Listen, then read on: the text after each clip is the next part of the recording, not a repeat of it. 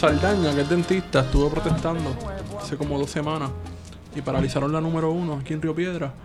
Y es estadista. ¿Él estaba en esa protesta de, de Sí. dentista? ¿Y qué, qué hace él constantemente los lunes en su columna del vocero? Hablar del comunismo, Social- chavismo, socialismo, socialismo, socialismo, chavismo, comunismo. Yo le dije una vez a él que esa columna de él en un periódico americano no sobrevivía porque él es él hace unos planteamientos de los puertorriqueños que rayan en el racismo. Sí. ¿Cómo que, por ejemplo? Pues, por ejemplo, él te puede decir que los puertorriqueños por naturaleza son vagos.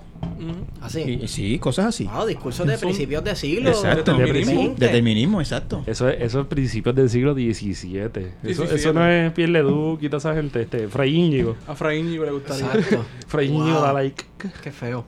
Mira, este, que yo no... no- Hacemos intro, tú introduces. eh, esta es la nota del cárcel número 43. Ok. Y es, una, es, la, es la última, puede ser que sea la última nota. La última Del nota año. Del año. La ¿Y ulti- qué año? La última nota del año antes de esa última nota del año. Exacto. Que es la que uno se coge cuando está despidiendo notón, el año. El notón. el notón del año. El notón. Y pues, amiguitos y amiguitas que nos escuchan, pues me encuentro con la grata presencia de Esteban Gómez. Saludos, buenas tardes. Esteban se está dejando una barbita hoy sombría y lo que es mi sombra de las 3 de la tarde es, Es seis la semanas mía de Esteban. seis semanas, loco. Pues esta genética que tú quieres que yo haga, mano. No me sale, no me sale. Esa es la barba, tu abuelo era chino, Mi ¿verdad? abuelo era chino y mi abuelo no le sale un pelo de barba. Entonces tú tienes la barba china esa, la, la chino, la de aquí chi, aquí no. Exacto. Qué Y charro. por- sí, bien charrito. Ahí, ahí, ahí, ahí con lo que tienes, tienes más de lo que me sale a mí. Exacto. A mí me salen los tres pelos aquí y ya. En serio. Y cuando me quiero ir como que, uh, alcohol, un hombre serio, pues me dejo la, la chivita esa que el bigote no me conecta con esto de aquí. Uh. Y me sale la, la barba como el ilustre prócer latinoamericano Che Guevara, que es por Pacho. Sí. Prestado. Prestado, exacto. Sí.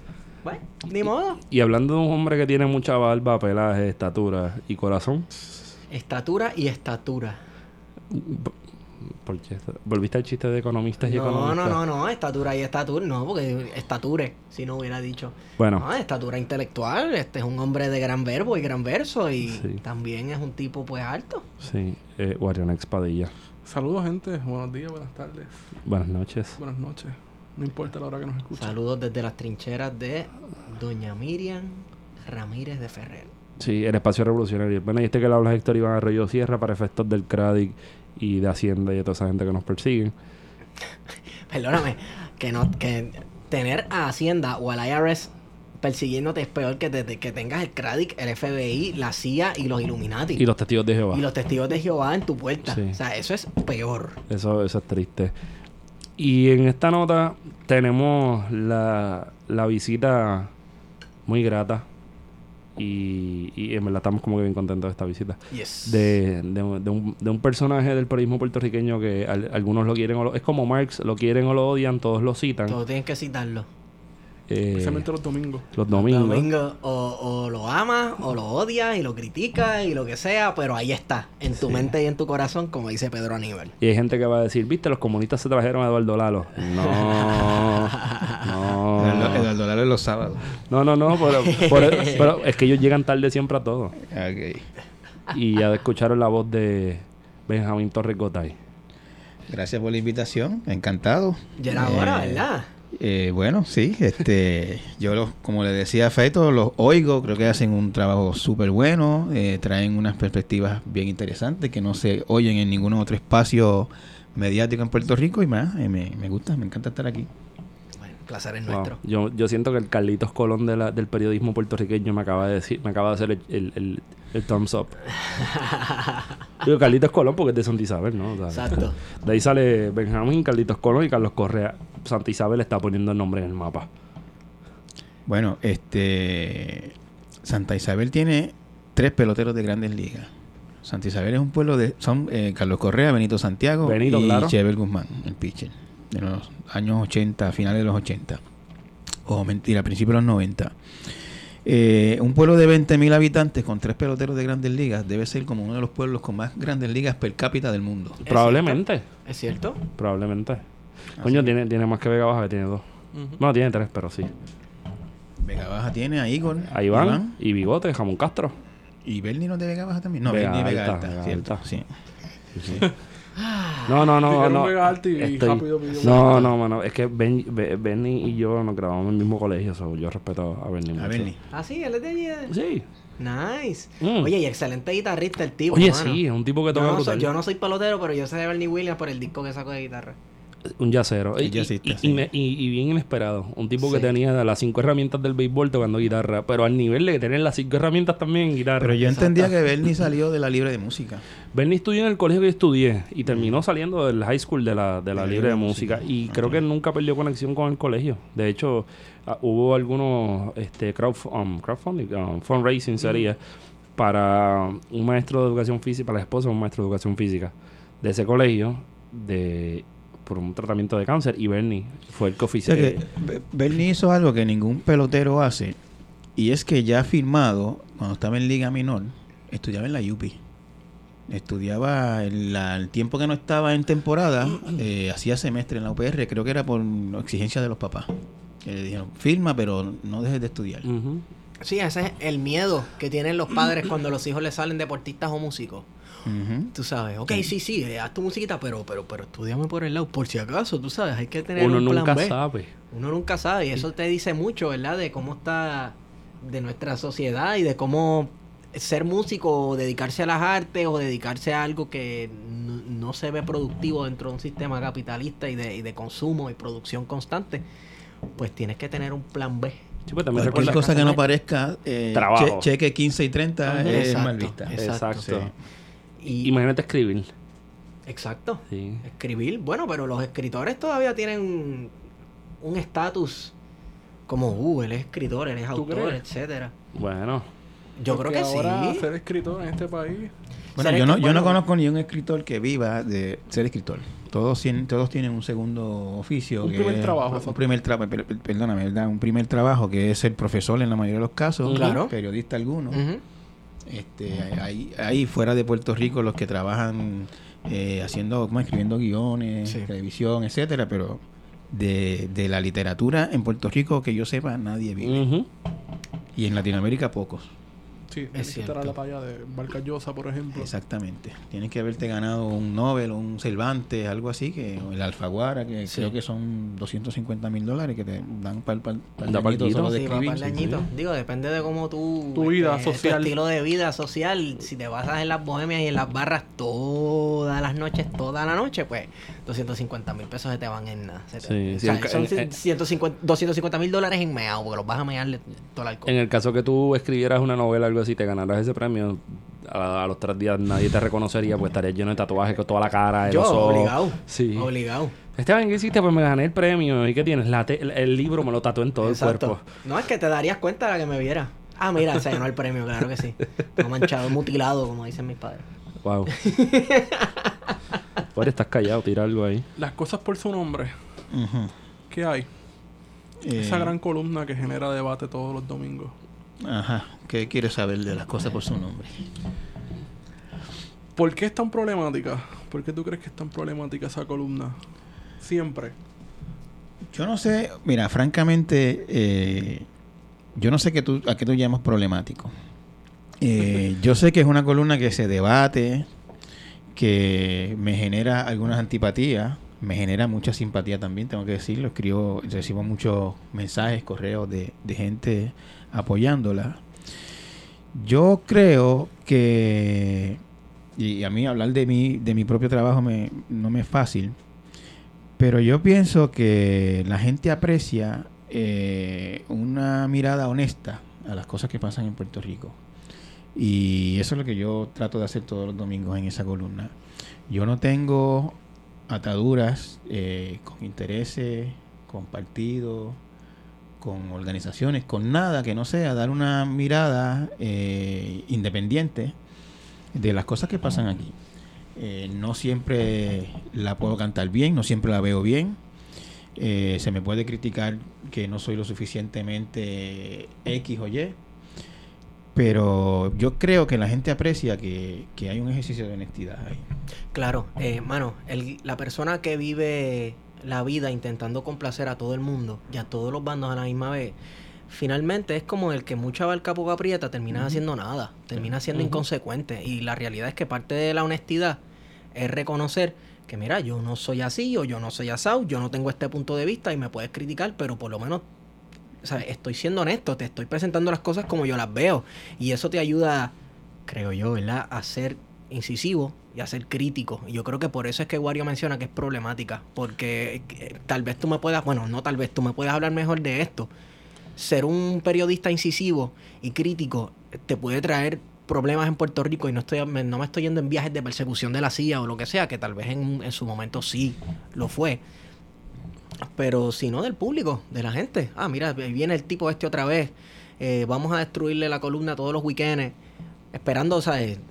Como si, casi como si lo tuvieran en el calendario. Yo, yo sinceramente, lo- lo- lo- lo- los que veo en esa actitud de tratar de destruir la columna, así como citándote a ti, eh, son gente, eh, por lo regular los que yo noto, los que yo veo, Sí. no sé quién lo haga subterráneamente, eh, son gente asociada a, a partidos políticos. Claro. Porque una cosa en la que yo soy consistente y he sido consistente desde el primer día, esa columna tiene ya, ahora en marzo del 2019, cumple nueve años. Eh, en lo que yo he sido consistente todo el tiempo es eh, combatiendo la, la partidocracia. Sí. La, la- el fenómeno este que, que desde mi punto de vista es posiblemente el principal responsable de, de todos los problemas de Puerto Rico.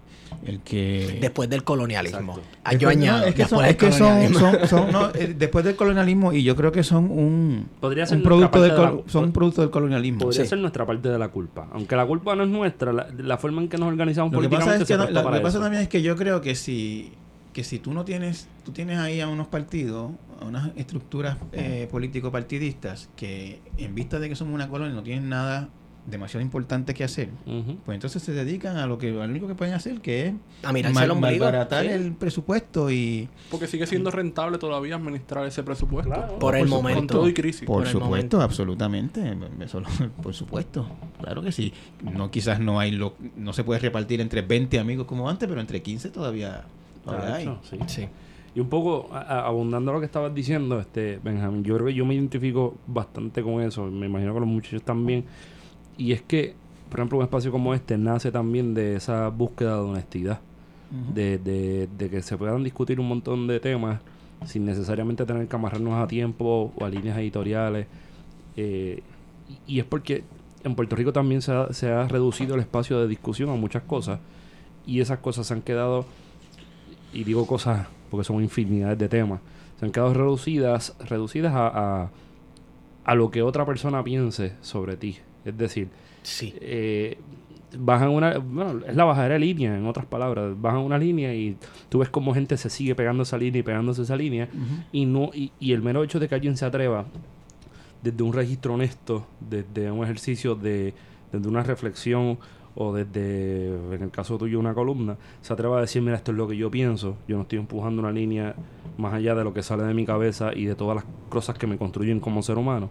Pues yo creo que además de, de ser lo que nos hace falta, también es un ejercicio revolucionario. O sea, estamos ante unos espacios bien turbios donde bajan se, se crean discursos, se crean estructuras de comunicación, se Claro, crean... mucho más cuando te- este, eh, últimamente la, la propaganda es el go-to de, las- Exacto, de el- las el- administraciones. El propagandeo. O sea, el propagandeo y la publicidad es el go-to de no las discernir. administraciones. Uno no puede discernir. Entonces, por ejemplo, si el Departamento del Trabajo me tira unas estadísticas, ya automáticamente, ven acá, est- estas estadísticas es, es publicidad, es propaganda, presentaron las cosas así para no presentarlas asado. O los datos son los datos. Exacto, los- o los datos son los datos. Los- los- yo creo que los datos nunca La- la- la- son los datos. En, cuanto a las estadísticas de- del Departamento del Trabajo, del desempleo, etcétera. Lo, lo- lo cogí como un ejemplo. Hace, sí, sí, no. eh, eh, eh, Pero tremendo, ¿no? Hace años que yo personalmente no las cito porque son súper manipulables. Super tricky. Este, tú, o sea, este, tú puedes interpretar de esas estadísticas lo que tú quieras. Y Sí. obviamente el gobierno últimamente ha estado interpretando que tenemos el desempleo casi de Alemania, tú sabes. Ajá. si esto aquí fuera El primer empleo. mundo. Primer pleno mundo. empleo, exacto. Yo, yo le llamo O sea, eso... 8.3, mano, y uno tiene nada más que salir a la calle y darte cuenta que eso no es posible. Yo, yo, yo cuando veo ese tipo de comentarios me recuerda que alguna vez yo me puse a, a- a tratar de montar un paper que nunca terminé de la filosofía gubernamental del vaso medio lleno. Ajá. O sea, todo el mundo ve el vaso medio vacío, pero siempre la construcción del discurso político lo va a ver medio lleno. Bueno, el- el- el- la construcción del discurso político desde, arriba, desde el poder. Desde la posición es el vaso medio vacío Claro, siempre. porque Siempre. yo creo que la oposición, y depende de qué oposición estamos hablando, porque hay una oposición que ve el vasito un poco menos lleno y que siempre te dice que hay posibilidades, pero no tiene la intención de cambiar las condiciones en las que estamos Y viviendo. eso siempre es el partido que no está en el poder. Siempre, siempre. es el que hace eso. Siempre. Siempre es el que hace eso. Mira, Por el es el son partido, hermanos, eh, sí, sí, el partido son hermanos gemelos, ¿sabes? También lo de lo de Da para los dos, la canción de Rita Indiana, Oh, gracias en el contexto referencia. colonial, los dos hermanitos, no es un haitiano y un dominicano. Es el PNP y el Partido Popular peleándose por lo que queda de este país. Pero al final del día da para los dos lo que queda. O sea, en ese contexto no, se no, puede yo utilizar. siempre- yo he planteado que no hay ninguna diferencia fundamental, esencial entre PNP y PPD. El espectro de Es- color. son, eh, son un partido, los dos son un solo partido colonial que se distinguen en matices como a veces se distinguen las dos facciones de un mismo partido. Una, una facción un poquito más liberal, otra facción un poquito Sí. más conservadora. En el Partido Demócrata de Estados Unidos, por ejemplo, ahora hay una, una- un, un grupo socialista y otros grupos que son muy parecidos a los mismos Sí. republicanos. Pues en el PPD y PNP son lo mismo con diferencias de matices en cómo hacer las cosas. Pero en esencia son lo mismo. Sí, Sí, es, como, es como cuando Nestlé compró Nevada.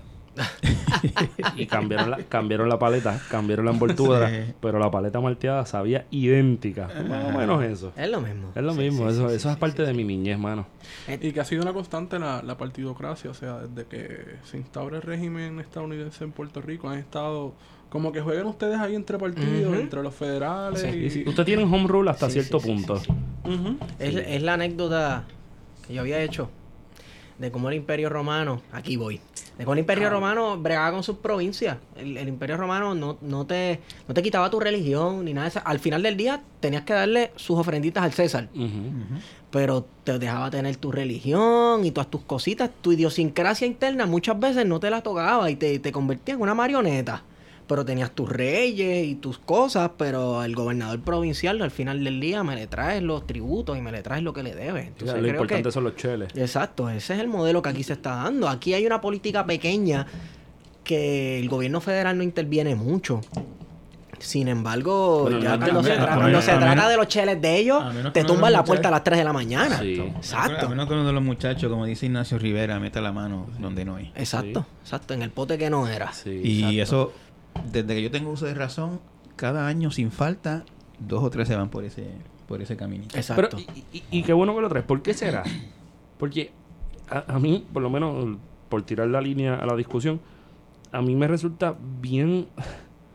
Es que es anacrónico. Es una cosa que ya a mí no me cabe en la cabeza. Gente que puede estar dos años caminando, dejando el pellejo en la brea, dejando los tenis por ahí tirados, subiendo jardas en Morovi, subiendo las jardas de, de, de, de Casa Bavaria, haciendo campaña. Tú estás hablando del- de, de cómo es que se llama el muchacho, el, el popular de ahora, ¿cómo es que es? Roberto Prada. Tú estás hablando de Roberto Prada, que está dejando los pellejos ahí, visitando los jíbaros de nuestro campo. Él tiene una máquina del tiempo, cabrón. El, el mayoral, el mayoral. Qué, qué triste esa, esa, esa, esa campaña. Pero tú los ves caminando, caminando, haciendo, pues, celebrando la relación con los federales. Los federales son los to- todopoderosos que pueden hacer cambiar el agua en vino. Eso no fue Cristo. Y toda esta cuestión. Y después al final son los primeros que van a la línea de defraudar al gobierno federal. Sí. Que independientemente, yo no, yo creo que, o sea, estoy consciente que el gobierno federal invadió Puerto Rico en 1898. Y creo que su, su, su persistencia y su presencia en la isla continúa siendo una invasión. Es el- la invasión más grande, que es de más larga, extensa en tiempo que ha tenido el gobierno estadounidense. Ocupación. Eh, ah, la ocupación Es en una Puerto ocupación. Rico. Yo no recuerdo qué historiador puertorriqueño mencionó, yo no sé si era Arcadio, que Arcadio Díaz Quiñones, que planteaba que Puerto Rico es quizás, se A puede la- comparar con, A la con- sombra del imperio. con Palestina. Con la Probablemente. ocupación, o sea, en algún momento creo que era la memoria rota que planteaba planteó eso como una idea y, y Pero eso por, memoria por- rota por fue es- por extensión de tiempo, tú dices. sí O sea, por la pero- forma en que se dio en la ocupación en Puerto Rico. Bueno, pero hay ocupación y ocupación, porque en Palestina lo que ocurrió fue que eh, el guerra. territorio fue, no, y el territorio fue pasando de mano en mano, porque Palestina cuando no era de los otomanes era de los ingleses y de, Y de los esto y de los otros, abajo, ¿sabes? sí, Era sí. todo el mundo pasándoselo por las manos. Así que, no sé, tal vez, bueno, no es que Puerto Rico entonces tenemos el caso español antes de los Estados Unidos, Pero mira, y pero- pues tú sabes, pero- cinco pero siglos de historia. Pero yendo, pero yendo al caso español, por ejemplo, en el caso español, las libertades colectivas eran menos que las que eran mayores que las individuales. Y en el caso con los estadounidenses es al revés. Bueno, es una de las cosas el- que uno puede ver, ¿verdad? Por la filosofía, yo creo que eso viene también de la filosofía. del gobierno de Estados Unidos, que un gobierno bien, ¿sabes? Que se centra bien en lo individual, el individualista. Sí, la y- propiedad privada y el toda esta American, cuestión. de- el American Dream es que el individuo puede lograr su máximo Pues, potencial y esa, en su misma, sistema. y esa misma lógica me ponen a pensar en gente que está caminando por ahí buscando un puesto electivo y a la primera, a la menor provocación, se llenan los bolsillos de dinero, del dinero, del dinero federal. De, los, fre- de los fondos federales, De los que fondos. es la frase que más, más Pero, gusta en este claro, país. Es un buen ejercicio porque, por ejemplo, lo que O menciona sea, cuando, perdóname, cuando aquí ustedes mencionan fondos federales en, en- en- allá en Estados Unidos, en algún panel suena un pip, pip, pip. Aquí está- aquí está- A ver, ¿qué están hablando? Ah, esos son tres loquitos. Hace como tres semanas Caraballo Cueto publicó un estudio con lo- comparando los salarios de los alcaldes y, y cargos públicos en Puerto Rico eh, con los de Estados Unidos. Entonces, ahí uno puede ver Fenomenal. Eso estuvo fenomenal. O sea, lo, lo absurdo. Entonces, recuerdo que hace dos o tres días René me... René Hernández, un compañero del programa Bravo de Historia, me decía, el primer cargo público en Puerto Rico que tiene un sueldo que era dos veces más que, que era dos mil dólares más que el cargo que ocupaba en la ciudad de Nueva York era Rafael Picó. ¿Y quién era Rafael Picó? Pues eh, presidente de la Junta de Planificación de Puerto Rico en los 40. Y desde entonces los cargos públicos comienzan con unos sueldos que no tenían razón de ser. O sea, porque si uno se pone a ver los sueldos y le pones la inflación, pues por ejemplo, 4.500 dólares anuales puede sonar bien poco hoy, pero en ese momento No, el casi momento, 80 mil dólares. Ajá. Claro. Era un- Claro. era un- él ganaba más que el gobernador incluso. O sea, era el cargo público que más eh, cobraba. Entonces tú ves ahora que hay alcaldes que tienen un salario mínimo más o menos de los, de los 100 mil dólares, pero después vienen y reclaman vacaciones y reclaman esto y lo otro y le está llegando a los 150 mil dólares. Mira, lo- los, los legisladores de Puerto Rico que perdieron en el cuatrienio pasado cerca de 40 mil pesos al año cada uno en dietas y vehículos, eh, son los únicos eh, legisladores a nivel estatal en Estados Unidos que tenían ese tipo de, de, de privilegios de carro. Incluso eh, a nivel federal, eh, yo no sé si ustedes se acuerdan la famosa anécdota eh, de, de Joe Biden, el ex vicepresidente, que cuando era senador eh, iba en tren desde su casa al Capitolio todos los días. Y los jueces del Tribunal Supremo de Estados Unidos van en tren a su trabajo todos los días. Ojalá los, los Para de aquí mí- lo hicieran, para- Los de aquí no van, llega. los de aquí van, los de aquí los van a buscar choferes a su casa todos sí, los días. sí, sí. Ojalá todos fueran como Pepe Mujica. Bueno, el propio obrador ahora. O sea, que, Exacto, que que vive en iba a su vender, casa iba a todavía. vender la flota. ¿Y tuviste la casa que vivía Pepe Mujica? Que era una, una finca con pollos ahí, finca, sí. en un Volky del 73, Y la, y- todo y la- escrachado. la- y la perrita sin una pata y él chilling ahí. Sí, Pero, pero también uno encuentra las cosas, la- lo- el sentido de la vida se lo da a uno. Es servicio público. Es que- servicio Mira, la público. última vez que ganó el presidente ahora es Tabaré, ¿verdad? Tabaré Vázquez. Sí, Tabaré Vázquez, El último, la última vez que Tabaré ganó las elecciones, después él fue presidente, estuvo fuera y volvió. Eh, Perdón, Que es médico. es médico. El día después de las elecciones, yo recuerdo que me llamó mucho la atención y los periodistas fueron a entrevistarlo a su consultorio, porque estaba trabajando en su consultorio el día después de las elecciones. O sea, lo cual quiere decir no solamente que corrió mientras ejercía la medicina, sino que después de haber sido presidente volvió a ejercer la medicina. Eso pasó, eso pasó con, con el secretario de salud, que lo buscaron después del huracán y lo más seguro estaba trabajando. ¿Sabes con quién eso pasa? ¿Con quién? Con Luis Fortuño, que va a una puerta giratoria después que termina la gobernación. Acá, ¿qué se tomará Luis Fortuño para no marearse? ¿Qué se tomará Luis Fortuño para no ponerse fucking viejo, loco? Ese tipo parece que tiene 13 años. Yo creo que yo creo que yo sé. Se lava la cara con lechuga. Esa es la clave, cabrón. Lechuga. sí, lechuga, carifresco, el tipo ese. ¿Pero qué tipo de lechuga? ¿Billetes de 100 o lechuga de lechuga? Bueno, dicen que la lechuga romana está saliendo con E. coli. Así que Luis Fortuño Ulset, si no quieres llenarte la cara de mierda, deja la, deja cuestión. que nosotros nos sorprendemos por cosas como la de Pepe Mojica o ahora con Manuel eh, Obrador, con López Ajá, Obrador, ajá. Con AMLO, AMLO. con AMLO, que hagan ese tipo de cosas. Y yo creo que esa debe ser la normalidad. Claro, la- definitivamente. Pero es Por que, ¿cuál es la supuesto. Estamos diferencia? de- impactados porque va en su yeta a la toma de presidencia, porque no tiene guardaespaldas, simplemente la persona que ha conducido su carro toda su vida. Ajá.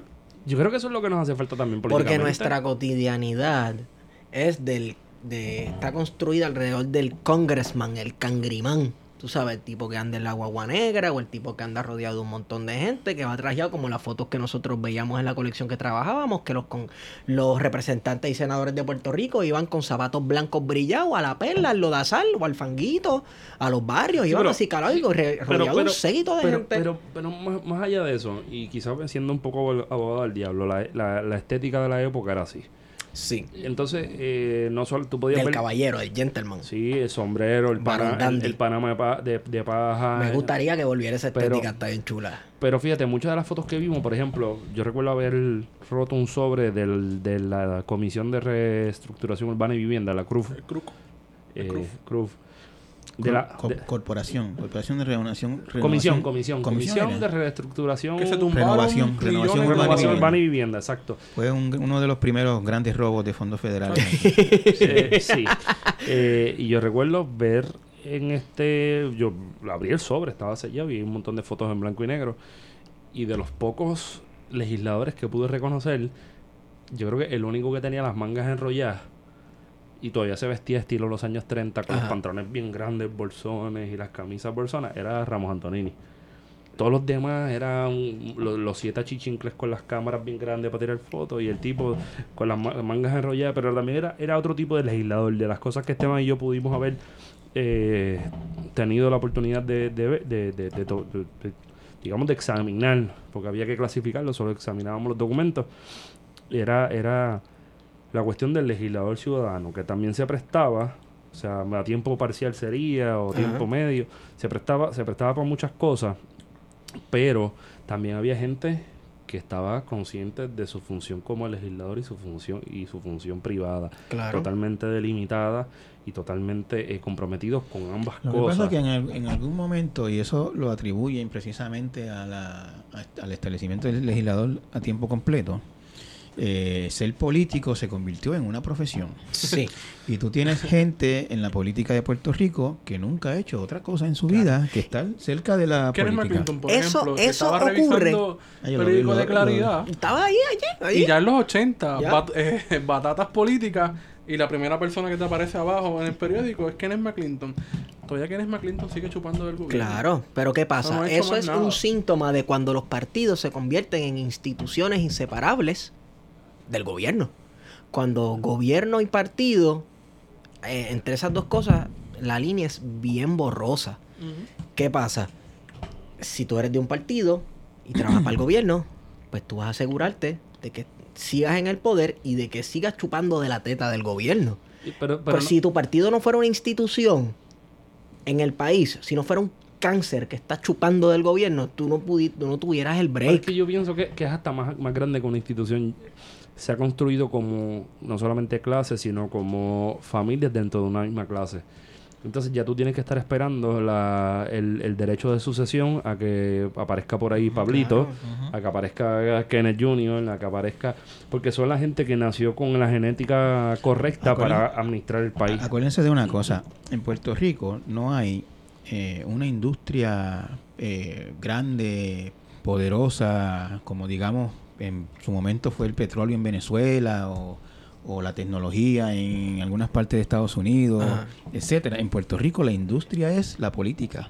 El petróleo de Puerto Rico son los fondos federales. Coño, eso está cabrón. Y entonces, Eso está este, cabrón, Wow, esa línea. el petróleo de Puerto Rico son los fondos Exacto, federales. entonces la, la gente está, pues, ¿dónde están buscando dinero? ¿Dónde están buscando hacer profesión, hacer este capital? Política. Este, No, y que la constitución no te pide mucho. y, y yo te, y, y nosotros, si no voy a mencionar el nombre porque no quiero que me caiga un caso de difamación porque no tengo la, la papelería a la mano, pero, pero todos, cuando todos hablamos de eso, todos pensamos en personajes que no han hecho otra cosa en su vida que estar pegados de eso y son literalmente millonarios. Entonces son Sí. la misma gente que te baja el discurso, no, los cuponeros, no, los pobres. Exactamente. ¿Y, ¿Y qué son ellos? O sea, Y no solamente eso, gente que, que le gusta hablar del sector privado y qué sé yo qué rayo, no, que yo tengo un, un- Entonces, pero una un sector corporación, privado- pero las corporaciones viven del gobierno, muchas exacto, de un ellas sector en este privado país. dependiente Exacto. del gobierno. Exacto. ¿Tú Mira, hay, hay gente que dice con mucha este, eh, eh, frescura, no, yo no tengo ni un contrato con el gobierno. No, todos sus contratos son con empresas privadas que se aprovechan de, su, de los contactos que este personaje tiene con el gobierno. Ah, claro, pues de ahí, de ahí llegamos a las puertas giratorias también. Exacto, claro. Tú sabes, aquí la gente, el que no guisa con el gobierno directamente, que tú puedes buscar su contrato en la oficina del Contralor, fue porque hace tres años su partido se fue para el carajo y él legisló jugando para el equipo de un pana y lo Claro. reciben allí con brazos Por abiertos. supuesto. Tú Y los, sub, y los sub, sub, sub, Sub, sub, sub, sub, sub, sub, sub, sub, subcontratos, subcontratos, que son como exacto. la cebolla y al final abajo pues que se empie- es como como cuando tú pones la, la, la, la pirámide de, de, cam- de, de- de copas de champán, de Ujú. copas de sidra ni de champán Ujú. y tú empiezas a tirarle, eso empieza a caer y llega hasta, Ajá. hasta el final. Así mismo pasa con Claro. la cuestión de los O contratos. sea, que hay aquí un aparato completo de enriquecimiento de una clase política, que el hecho de que exista una clase política para mí es hasta ofensivo. Pero la clase política debe ser- debería ser todo el mundo, debería ser todo el mundo que está participando constantemente de la política. Pero eso Pues- entender, eso entender el concepto de democracia. Sí, y, el, y y eso el- no se entiende en y Puerto Rico, más allá de que sea votar. Exacto. Y entender el concepto de participación política, pero aquí no lo entendemos, incluso hasta a uno se le olvida. Bueno, aquí se participa por Twitter, Exacto. eh, por llamando a opine usted. Ajá. Exacto, esa Sí, sí. participación. Que Guapa Radio es como los chats estos por teléfono, que tú llamas y hablas con Ah, otra gente. sí, que- Eh, ll- Llama, llama a Gumercindo de Lajas y dice que esto lo arregla Muñoz Marín. Pero Gumercindo de, Gumercindo de Lajas, por lo menos, yo le perdono que él viene de otra época. Y viene de una época que los partidos se establecieron como algo mítico y las figuras políticas eran casi dioses. Que a Muñoz. Marín ponían la foto eh, de la cara de él así en el cielo, entre las nubes, como si fuera Jesucristo resucitado. A él yo se lo perdono porque bajo la pobreza y la ignorancia, él se formó ahí y, con esas instituciones. Pero a Balbino no. Pero hacerlo en el siglo XXI, que no llegas ni a 30 años, cabrón, ¿me entiendes? Tú sabes, y loco, tú no ya. viviste Muñoz, tú no viviste Tú no Muñoz. viviste Muñoz. Y después tú vienes y le dices, mira, el proyecto de los zapatos no lo hizo Muñoz, lo hizo Ramos Antonini. Y lo sacó de unas monjitas que ya lo estaban haciendo como en Trujillo Alto, una mierda así. Entonces viene, y, y- y de qué estamos hablando? La historia de Puerto Rico. La historia política de Puerto Rico puede ser hasta un disparate. Puerto Rico es, es, es un mito, la Odisea. La historia política de aquí a veces es un mito como la Odisea y la Iliada y esas cosas, brother. Y, y- y lo decimos de, de conocimiento personal y propio, de ver documentos de, de una persona tan importante en lo que fue la construcción de Lela como Néstor Ramos Antonini, desde 1898. Es que trabajamos un par de años en, en esa colección y nuestro trabajo era leer Todo. y leer y leer todos los días, todo el día. O sea, yo me siento que yo soy pana de ese tipo. Llegó un momento que yo sentí que yo conocía toda su familia. Yo le sabía el nombre de las chillas, brother. De Ramos Antonini. Sí, señor.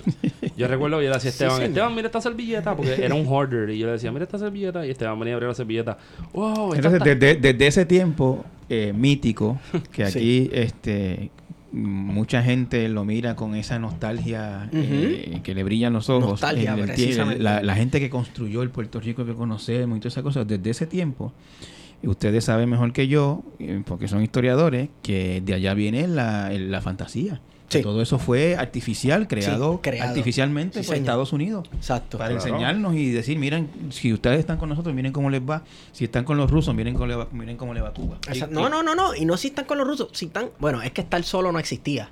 No. Porque no, no- Los no se podía estar solo. el mundo estaba los no alineados, los no alineados que. Estaban mira, con Rusia. Exacto, estaban con Rusia. Y mira, si ser no alineado era tan y tan feo. Era tan que alineado. Antes, antes, la, la expresión tercer mundo se refería a los países no alineados. Y hoy día tercer mundo es el sinónimo de la pobreza y la desolación este, económica y de la destrucción. ¿Sabes? Tú dices estoy tercer mundo, piensas en Haití. No piensas en un país no alineado a dos, pore- a dos poderes que se estaban, este, estaban en pugilato por el dominio del globo terráqueo o, o de la cuestión geopolítica. Piensas en gente pobre y un país destruido, un estado fallido. Y, y te acuerdas que los otros días me tagueaste en algo. Ajá. De, de actualidad RT, que para mí es una cosa medio el garete, hablando Es de prensa. una- un medio de propaganda rusa. Todo Sí, el sí, mundo sí, sí, sabe. sí, sí, sí. Todo el mundo sabe No, que no, RT no, mano, la verdad es que es, es real y es, es objetivo y es neutral y es científico. ni de derecha ni de izquierda. No, no, y, y, y decía cuánta gente de, de Rusia quiere volver a la Unión Más Soviética. del, verdad. más del 60%. Eso es lo que está y, cabrón. Y, y hay gente... Bueno, o sea, eso pasa en todos sitios. Tú vas a Chile y hay un montón de gente que quiere volver a Pinochet. Ah, y- choven, sí, pero eso. hay, un y en detalle. Alemania que quieren volver a Hitler. Hay un cosas. detalle, hay un detalle. Que en muchos casos la gente dice, ah, pero esos son los viejitos. Tal vez los viejitos con la nostalgia. Pero hay mucha gente joven también.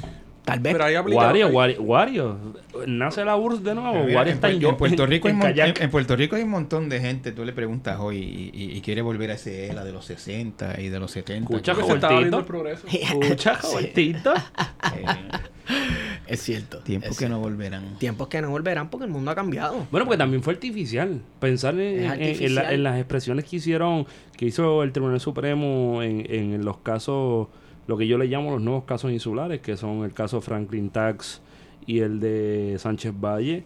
Pues un poco ahí murió, le mataron el pollo en el saco a, a- a Lela. Hay gente que dice, no, todo lo contrario, Lela vive. Más vigente que nunca. Eh, no La sé. promesa es prueba de que si había algún proyecto jurídico que se creó en el 52, pues está muerto. Fue una, fue una fantasía. Es una siempre, fantasía. Siempre. Siempre. Y, y- y- y lo sabíamos, lo sabía alguna gente, lo denunció, gente fue presa por eso, gente fue perseguida, marginada. Y al final del día, pues, tenían razón. Y como diría que el Sí. personaje apestoso de Fon que regresa a la televisión, lamentablemente, el tiempo le dio la razón. ¿Qué personaje que te... Es que, La no- Comay. Benny no lo veía. ¿me la? Benny no la veía. pero la comedia, la comedia decía el tiempo medio la razón. Sí, Sí. el tiempo. ¿Cómo me dará la razón? Como esa gran me cita de, de la Comay, la historia me absorberá.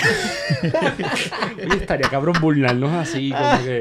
Estaría cool que la Comay volviera, pero como un tipo barbú con una gorra verde, así un, un peluche de, de Fidel Castro. Juzgadme, no La, importa. a mí no importa, la historia me absolverá. Guau, yo me sé esa cita, caramba. Pero en algún momento la Comay se convirtió como en esta en este programa que tenía la verdad. Claro. Tenía Que- los recursos. ¿Tú sabes por qué? ¿no? Tenían los recursos, pero tú sabes por qué. A veces sí, ellos bajaban en línea de quien estuviera administrando, sí. Pero también la gente se fue dando cuenta que el gobierno le está metiendo un montón de fecas, brother. El gobierno estaba viviendo de la propaganda. Que eso no es algo único de esta administración. Que eso ¿Sabes viene que de yo años no sé atrás. desde cuándo se da este fenómeno de la propaganda, pero ayer terminé de leer el libro de Amores que luchan de Arturo Mazol. Yo sé, yo sé desde cuándo se da la propaganda. Pero menciona Mazol que es probablemente con gasoducto donde se da la mayor campaña de publicidad, de propaganda en la historia de Puerto Rico y fue con el gasoducto de la Vía Verde. Hasta los pastores voladores eran. Uf. Hasta esta persona este, que le dieron la bofetada a la Yupi, no, a Félix Plau. Hizo un, de la nada, un día antes de que le dieran el contrato, creó una, una de estas organizaciones y le dieron un contrato para carpetear este, a Casa Pueblo y a, y a carpetear a toda la gente que estaba en la, que eran potenciales, eh, que iban a rechazar el proyecto de, de Vía Verde. Así que desde ese momento tienes agencias de publicidad haciéndole una campaña. Posiblemente Roselló Padre es el, el caso más, más resonado de que le construyeron su imagen. Pero corriendo, sí. corriendo en Junio- puti. Corriendo en puti. Corriendo en puti y tirando, y tirando y tirando una huirita. Que yo estoy Exacto. 100% seguro que Bueno, sí. pero eso fue, en- eso fue en tiempos de campaña, que la propaganda en tiempos de campaña Sí, siempre es. pero de fuerte. gobierno es Pero en el distinto. tiempo de gobierno de Rosselló fue una cosa violenta también. Eh, No sé si ustedes recuerdan el caso. Yo No, no yo- estaba, Yo, Wario estaba no bien yo nací en el 93. ¿Tú Wario naciste no estaba, 93? Wario no estaba. Yo soy el viejito de todo. Bueno, pero son historiadores, no estaba cuando. Como yo No, tengo la imagen viva, pero sí recuerdo a... En el, en, el, en el cuatrienio de Rosselló, en los dos cuatrienios de Rosselló, ellos tiraron una campaña que todas las agencias se anunciaban, se anunciaban las cárceles, se anunciaba la corrección. Yo, corrección, yo me acuerdo a Benny Frankie diciendo, uno ve esos anuncios, y Benny Frankie Cerezo, uno ve esos anuncios, le dan ganas de irse a pasar un fin de semana al oso blanco. Pero, Benji, Ah, ¿no? esa, esa es de la época donde, y perdón que te llamen, ya te cogí cariño. Mira, este, eso me acuerda los, los bumper stickers de la a- Administración de Desperdicios Sólidos. ¿Te acuerdas? Que todo tenía stickers. Bueno, era, eran, el, el lema era compromiso cumplido. Por eso, había anuncios de las sticker, cárceles. Había anuncios, había unos anuncios que se hicieron bien famosos y populares porque eran los drones anaranjados. Claro que sí. Eh, salían bailando y carretera en construcción y como marchando. O sea, se anunciaba todo. En algún momento, eh, los populares presentaron un caso en, en la corte eh, y yo no estoy tol- del todo seguro si de ahí salió una famosa frase que se cita mucho por ahí del, del- porque el gobierno fue y dijo que no había una campaña concertada, a pesar de que todos tenían el mismo lema. Eh, que eh, un- el juez, uno de los jueces del Supremo dijo que los jueces no podían creer lo que razonablemente, lo que cualquier persona razonable no creería. O, o no, mentira, la frase es de antes, pero fue citada en ese caso.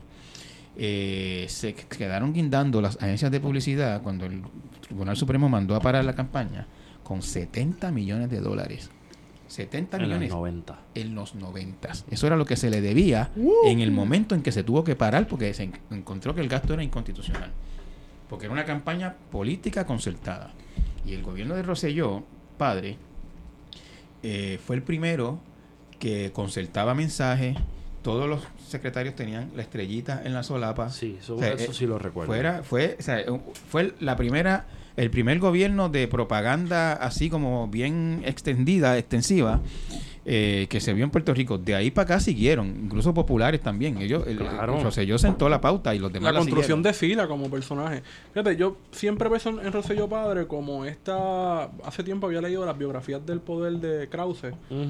Y hay un presidente mexicano muy interesante que se llama Carlos Salinas de Gotari, que fue presidente desde finales del 80 del- de los 80 hasta el 94 precisamente, y utilizó toda la maquinaria, no solamente del Estado, sino de publicidad, para construirse él mismo, porque Gotari era un intelectual, era economista, eh, y viene en un proceso en que la economía mexicana estaba entrando en, en una crisis económica y se construye a través de los medios de comunicación, la televisión, la radio, eh, como este gran salvador y es precisamente lo que hace, hace Rosselló. Entonces empieza al gasto público para intentar reactivar la economía mexicana y es precisamente también lo que hace Rosselló en el final ya de las 9.36 que se sabía lo que, lo, lo que se avecinaba, ¿no? De que una vez se acaben los fondos de las 9.36 de esas transferencias monetarias en los bancos de Puerto Rico, que no iba a haber la capacidad de volver a, a tomar prestado,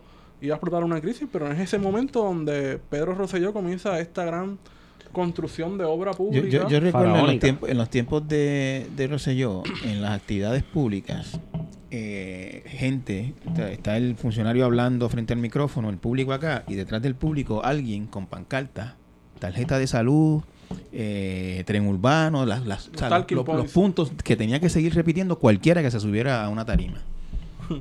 Y tú, eh, hablando de eso, o sea, esto es tu carrera de periodismo más o menos empezando.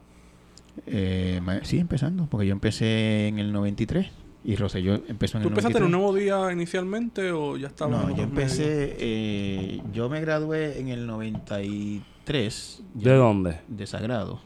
Ah, que tú no eres comunista. Yo no soy comunista de la UPI. Exacto. Este, Ah, mira. este, no, yo me gradué de Sagrado eh, por razones que si quieren les puedo explicar más adelante. No, tranquilo. Este, yo empecé en el 93, en abril. Yo cuento, de, yo hice práctica en 92 y otras cosas, pero yo cuento mi carrera desde que empecé con Diploma remunerado y ya, o sea, y- cobrando. Ajá. Que fue en abril del 93 en un periódico que, nun- que se llamaba El Diario, nunca fue diario. Estuve ahí hasta hasta principios, no, era semanario. Es grasoso, es Sí, sí, porque se llamaba El Diario, pero tenía la intención de ser un diario. Empezó semanario, pero nunca llegó a diario, se estrelló antes. Eh, en el 94 empecé con prensa asociada, en el 95 y medio con F, hasta el 97 con El Nuevo Día. O sea que son 21 años el nuevo día. 21 años en El Nuevo Día, Sí. correcto. Y, y qué interesante. Eh, entraste en una época que estaba apareciendo en internet. En el 97 yo empecé, en El Nuevo Día, ya, ya, ya El Nuevo Día tenía su página de internet. Por eso. Pionero, pero ¿cuánto ¿no? tenía? ¿Dos años, tres años? Como un año, sí. Wow. Sí, sí, Sí. que está en Pamper Estaba en todavía. Pamper, sí. Sí, todo, todo el mundo, Sí. su email era arroba coqui.net. Exactamente. ¿sabes? Si estabas alguien hot- hablando por Hotmail. teléfono, Sí. Había que colgarlo. ICQ, o sea, tú, tú ni siquiera dabas tu email, era el número, tenías que Yo, memorizarte. no- todo fíjate, yo nunca tuve ICQ. Yo lo tuve después, porque como había que ser hipster, yo lo tuve después solamente para saber lo que era. Era muy chamaquito y en mi casa me restringían el internet porque pensaban, Y muy bien lo ¿Y pensaban que yo... ¿Conectaban el teléfono para conectar a la computadora? Sí, pero en mi casa no me daban bajar esas cosas, no me dejaban tener acceso a la internet, a menos que estuviera mi vieja o mi viejo al lado, porque pensaban que iba a haber porno. Y no los culpo porque era bastante real lo que iba a suceder. Pero una época cambiante, Benji. Eh, mira, eh, Saliste preparado con un periodismo que se encontró con prácticamente salí- el cambio de siglo. Salí con el periodismo eh, y me encontré exactamente, lo has escrito muy bien, me encontré con otro mundo cuando llegué. Eh, desde que yo empecé a trabajar, eh, y lo digo con, o sea, esto no es una exageración, ningún año ha sido igual que el otro. Ha habido cambios continuamente. Drásticos. Drásticos. Cosas nuevas que han salido, tendencias nuevas, hay que estar pendiente de esto, hay que estar encima de aquello, encima de lo otro. Este, en las páginas web al principio, eh, las redes sociales, eh, otras tendencias que se dan en, la, en el periodismo que, que ustedes no, no necesariamente ven desde afuera, que son este, cosas que se manejan internamente en las redacciones, como por ejemplo las discusiones web first o web después. ¿sabes? Si Ujú. cuando tú tienes una bomba, una nota exclusiva, la pones en el periódico impreso primero o la tiras en web primero. Ese tipo de discusiones. Este, Pero que, pero que estamos conscientes de ellas también, ¿no? claro. Que un poco, yo recuerdo una vez, perdón, hace como cuatro años, eh, una amiga me recomendó que hiciera este ejercicio.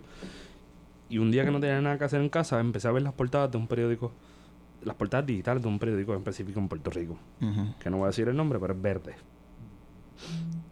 Cambió 19 veces la portada. En un día. Y dice, ¿what? En la portada digital. La portada digital. Y todo giraba alrededor de una pelea entre el, bu eh, el burbu, mira a mí, el molusco y la bulbo. 19 veces. 19 titulares diferentes con el mismo tema. Cambiaba esta, ponía otra, cambiaba esta, ponía otra, pero entonces de todas esas, la tendencia era algo relacionado a ellos dos. dices. O sea, esa- ese tema nunca salió de todos los... o sea, en los 19 cambios ese siempre se quedó Más ahí. o menos. Porque había, entraba otro que era un breaking de 3 o 4 horas y volvía a la con- contestar. Que un poco ha sido una tendencia en algunos momentos, un, po- un poco depende a quién uno lea, pues se encuentra con cierta, digamos, yo no sé ni cómo se llamaría, pero como un periodismo medio farandulesco, medio esas cosas que uno las puede buscar entrando directamente a la aplicación, pues te adelantan y tú entras. Porque también hay una tendencia al click. Y, Claro. y el click es como el troll. O como los de Monster El Inc. click- que tienen que click lo- asustarte. mira, antes los periódicos vivían eh, de la circulación. El que más circulación tuviera, pues cobraba los anuncios más caros. Ujú, Y ahora eh, la circulación son los clics. Y entonces los periódicos se afanan en tener clics. Eh, en- Entérate qué pasó en, en, tal e- lado. en ese camino este, se hacen cosas con las que yo no, no estoy de acuerdo. Eh, ponen un titular, por ejemplo, eh, se dejó de su no, se, dejó de- se divorció, nada más. Entonces, pues uno es curioso y, y le da el clic. Sí, hay un gancho. Eh, un titular de prensa No solamente tradicional. el titular, sino como que el, el- el- la parte que pone en el Sí, resumen. sí, claro, claro. Este, no te, te- te- o sea, te- es un clickbait. La clásica confiable con la cual nunca dejo de caer. Mira las fotos sexy de fulana. Siempre caigo. Cabrón. las redes, estremeció las Sí, redes. estremeció las redes de fulana. Yo... ya tú sabes. Entras al clic y después vas a otra página. Exacto, te vas a otra página y abajo te salen 20.000 views. y, a- y abajo te salen 40 ads de, de una página de tenis que estabas viendo el otro día o me pasó el otro día. Como que, ¿Qué es esto? Estos No, ads, y, y- son ads. y lo más y lo más cabrón a veces es que, que uno dice, coño, estas páginas de aquí son media problemáticas, por no decir nombre, ¿verdad? Pero tú vas a otros periódicos de otros sitios en, en el planeta y es, y es lo mismo hasta peor. Todos están con Ah, eso. no, claro, Todos claro, están claro. con eso. Eh, eh, es, ¿sabe? Es, es, lo- es la circulación. Antes, antes todos estaban con la circulación. Y, y ¿Es más rentable la prensa electrónica o la escrita en estos momentos? Bueno, ahí, hay, ahí, hay, eh, ahí tú- tú hiciste una pregunta que fuiste al corazón del dilema que tienen las empresas de medios en este momento. Y es que las audiencias se han ido hacia lo digital, pero los ingresos siguen en lo impreso. Eh, un, anu- Coño, un nunca anuncio, esperé eso. un anuncio que es muchísimo más económico que un anuncio en el impreso. Sí, de full page y todo eso. Y los periódicos son muy pocos en el mundo que han logrado el balance, de, o sea, que han logrado sustituir los ingresos digitales de lo que tenían en impreso. Y esos son monstruos como el New York Times o qué sé yo. El Este, Guardian. Washington. Post. el Washington Post, yo no estoy seguro. El Washington Post tiene la ventaja de que lo- el dueño es la persona más rica del mundo, que es Jeff Bezos, el dueño de Amazon. Este, Y de acuerdo a eso se empuja línea allí, me imagino. ¿no? Pues yo no sé, sinceramente. El- el- lo- Que lo- yo no he visto cambiar mucho la línea de Washington Post Lo que, dicen que lo que dicen los periodistas es que él tiene manos afuera realmente, que, Ah, pone, que pone dinero, pero no. es como un pet project del. Exactamente. Así son los millonarios. Ellos compran las cosas por tenerlas. Exactamente. De hecho, a- hace, recientemente Los Angeles Times lo compró un, un millonario de Los Ángeles también, de, de origen chino, un, Ah. un cirujano creo que es. Este, y, y ah, a lo que iba. Eh, los, las audiencias están en lo digital, pero los ingresos todavía no, no están ahí. Eso es el dilema que tienen lo- todos los medios del mundo prácticamente. Y yo creo que lo digital tiene su espacio, pero también creo que lo, lo- el formato físico no, no debe dejar de existir pensando en la premisa de nosotros como investigadores. O sea, yo no sé... tener- los investigadores del futuro van a tener muchos problemas. Sí. Bueno, sobre, Porque- sobre porque- todo, con, con- por ejemplo, nosotros que hemos estado en, algún, en mayor o menor instancia relacionados con documentos generados por el Estado, ¿cómo, ¿cuánta información se perdió? Y esto es una pregunta que siempre... La sobreinformación que hay ahora. no, o sea, no, no, no. el- Y no solamente eso, pero lo importante antes era un papel. Esteban y yo vimos, te llamó tal persona, que lo llames para atrás, asunto esto, una nota. Ajá. Ahora eso puede ser un mensaje de WhatsApp, puede ser un email. Exacto. Entonces, de ¿cómo WhatsApp yo- si tienes suerte, a lo mejor es de, de lo- del otro, que se le borran, Telegram. Ah, Telegram, Telegram. Sí. Oye, exacto. bueno que es Telegram, muy bueno. Este, o en el peor de los casos, Signal.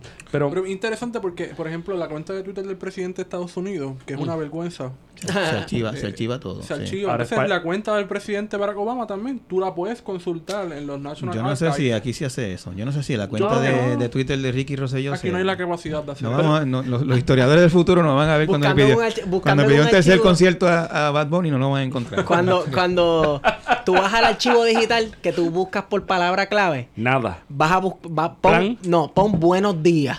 Y tienes Todos, 150 Todos mil. los días, todos los días, todos los días. 365 multiplicado por Ah, 4. mira, cambió la hora, fue a 7. Bueno, o por 8, depende de ¿Tú cuánto te, esté te ahí. imaginas una tesis en el 2018, o sea, 2118, 2118, 100 años después, Alguien va a hacer una tesis del Twitter de Trump. alguien va- no, de Ricky, y, lo- y se vea el buenos días. lo que lo de Trump sí va.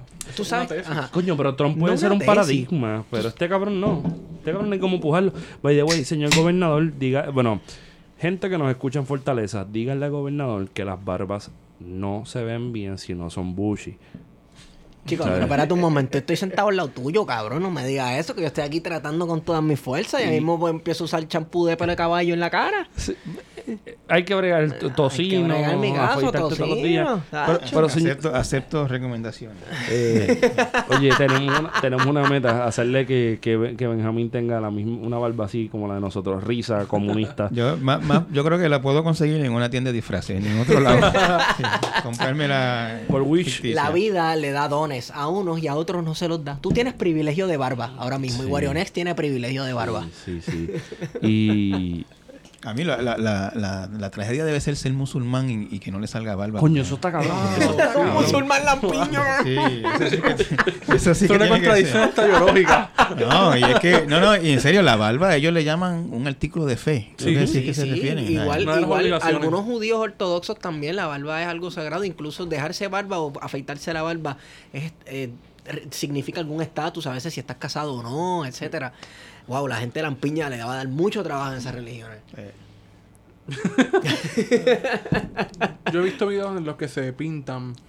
Ah, sí. Hacen una cosa para Sí. pintarse la barba. Sí, pues, Ah, pues eso yo lo he visto hasta en los barberos cacos del Bronx, que se pintan la barba cuando, cuando el cuando, cuadro. los- cuando los americanos mataron a Bin Laden, que le ocuparon su computadora y todas sus cosas. Que Además de la tonelada de pornografía Eh, que tenía. supuestamente había Ah. pornografía en la computadora. Este, Eso yo no de- lo dudo. descubrieron que se pintaba la barba cuando iba a hacer video. Ah, ¿de O sea, la- verdad? sí, el tipo Wow. se daba un- una pintadita para salir bien. Yo- bueno, vamos. El hombre yo creo que ya estaba viejito. Tenía cincuenta y pico de años, creo. De verdad, nada más. Yo Sí. juraba que tenía menos. Yo me creo recordar que eran como 55, 56 años. Nada, pero yo creo que eso de pintarse la barba también es como esta cuestión de que estoy joven y viril. También. Tú sabes, mi claro. barba está negra todavía. Claro. Hay Bin Laden para largo. A menos que te metas en las teorías de conspiraciones, que en verdad Bin Laden era un tipo judío que se llamaba Moshe, yo, fulano de tal, que trabajaba para la CIA, etcétera. Bueno, trabajó para la CIA Trabajó para... Es que esa es la cosa. La realidad supera las teorías de conspiración. Los gringos, son Porque- co- los gringos son como el ratón de ferretería. Lo que no lo vieron lo mea. No, si no te comen, te matan. Esa- ¿Así? No, pero esa es la versión gringa. Ah, bueno. Bueno, para la CIA trabajó en algún momento, o para Estados Unidos, eh, Bin Laden, Ajá. eh, Saddam Hussein, eh, Manuel Antonio Noriega. O sea, esto- Claro. Algunos de los más grandes enemigos de Estados Unidos Somoza. vez Somos. somos así, todos esos dictadores. Incluso- Claro. So- ¿Tú sabes que Somoza estuvo en Puerto Rico? No, no sabía. Ah, eso. No esa te la trabajar- digo después. Mira, Sí, fuera de micrófono. Sorprende. Incluso no era que trabajaba para los Estados Unidos ni para la CIA, pero en un momento dado sus intereses se vieron bastante alineados. Gaddafi. Eh, Con el surgimiento De las Oakley, de las gafas Oakley, No, hombre, ¿no? Del, del fundamentalismo islámico, Gaddafi odiaba esa mierda. Ah, eso es verdad. Y Gaddafi era Eso uno que a los sí. terroristas y No, esa gente que andaba con esas la presidencia de Sarkozy, de todos los presidentes. Exacto. El italiano, Berlusconi. Que después pues, y lo después se fue esa misma gente la La que lo mandó a matar. A la gente que anda este, eh, odas y alabanzas a Europa porque son superiores a yo no sé quién diablo se les olvida que la idea inicial de tumbar a Gaddafi fue Italia y fue Francia. Y lo- al principio los gringos no quisieron. Y también pero se Hillary olvida que Clinton hasta parece que. 1492 Europa vivía sumida en el oscurantismo. Sí. Mira, vamos a ser bien honestos. Desde que eh, Marcelo Carmagnani hizo su libro El Otro Occidente, Europa es Europa gracias a este corillo que estaba al otro lado, que estaba bien cabrón, que estaba bien adelante, que ellos lo pensaban bárbaros, pero que estaban bien cabrones. O sea, se inventaron hasta el fucking cero. En, Sí. en, en Mesoamérica. Y en el caso de Puerto Rico, pues los taínos tenían algún tipo de relación con los las constelaciones y con la construcción de sus batallas, porque tampoco podemos pensar que los... O sea, cuando, cuando se construyó América, o cuando el, el invasor europeo, me encanta decir invasor, mala mía, hay gente que le gusta decir el encuentro amistoso, pero amistoso pues no fue... Cuando esa gente vino para acá, fue un viaje al pasado, pero ese pasado eran muchos pasados. Claro. So, hay gente que no escribía, que hacía dibujitos en piedra en Jayuya, que probablemente era para estar dándose para abajo allí en la piedra. Ajá. Y eso es válido. Claro. Y había, había dibujitos bien psicodélicos en la cueva del Tamarindo en Barceloneta, que era porque estaban cuando- bien... Cuando encuentran dibujos de, de mujeres sin ropa, dicen que veneraban la maternidad. Yo me imagino que cuando en el futuro encuentren la Playboy van a A través. ¿no? Caguana. Sí, no, pero espérate un momento. Eso de ah, la maternidad, la fertilidad. Sí, en cierto, cierto aspecto, pero tal vez era como que la porno de ellos. Por supuesto. La, la Venus Claro. de Tiro. Una tipa con unos melones inmensos. Ok, Hasta pero, ahí lo dejo. pero es que es verdad. pero tú te O sea, imaginas como que la, la estética de, de, de los taínos. Yo me imagino a esta gente que no sabe lo que es un pelo rizo. Sí, pero en el caso de, de, de los romanos había una, era una sociedad patriarcal. En el Sí, caso de acá Era poco matriarcal. distinta, Era exacto, matriarcal, pero, pero Oye, era Anacaona, matriarcal. cabrón. Sin embargo, era matriarcal y matriarcal también implica unas estratas sociales de una gente por encima de otra. no, no, porque los taínos de nosotros eran bobos, eran mansos y murieron a partir de comer cosas que no habían nunca comido. Y porque los caribes abusaban de ellos. Exacto. Y los caribes también eran distintos a los taínos. También, Era una cosa un distinta. O sea, taíno y caribe no existe, Mira, pero sí cool. este, hay una, una no, no sé si escucha el podcast, no sé si es amiga del podcast por escucharnos o no, pero este, tenemos una amiga mutua que es arqueóloga, que estudió el tema sobre artefactos mayas, etcétera, que se han encontrado En Puerto Rico. en Puerto Rico, en la isla de Vieques y Culebras también. Pero eso no son incas. Yo pensé, ¿eran mayas o son incas? No, también se encontró un cóndor que es de... el cóndor de Jade. Eh, Inca, Inca, Inca, Inca, Inca, el cóndor de- Un ¿tú cóndor, se han encontrado un cóndor de Jade, creo que fue en, en Vieques, Vieques, en Vieques. Vieques, 2009. En Verano 2000, del exacto. 2009. Bueno, alguien- había que era un punto de tránsito bien importante. Yo pensé que, yo Sí. pensé que iba a decir. Antes y después de la Yo colonización. pensé que iba a decir, Vieques era un punto de droga en los tiempos de Pablo Escobar. Y yo, Benji, que no, no digas eso. Bueno, la gente, no- la gente no se acuerda que la gente habla de que si bien que se llenó de drogas, no se fue la marina, que si bla, Culpa bla, de los independentistas. Culpa de los independentistas. Cuando estaba la Marina allí, poco antes de que mataran a Davizán y se formara el revolú, eh, los federales se llevaron a prácticamente el cuartel de la policía completo por droga. Por, tra- por, por, por- por el ayudar a narcotraficantes. Eso eh, a mí me. Y eso es Hippie sin, Beach. sin contar. Papi, los federales trafican droga también. Los federales trafican. Y esto no es con teoría de conspiración.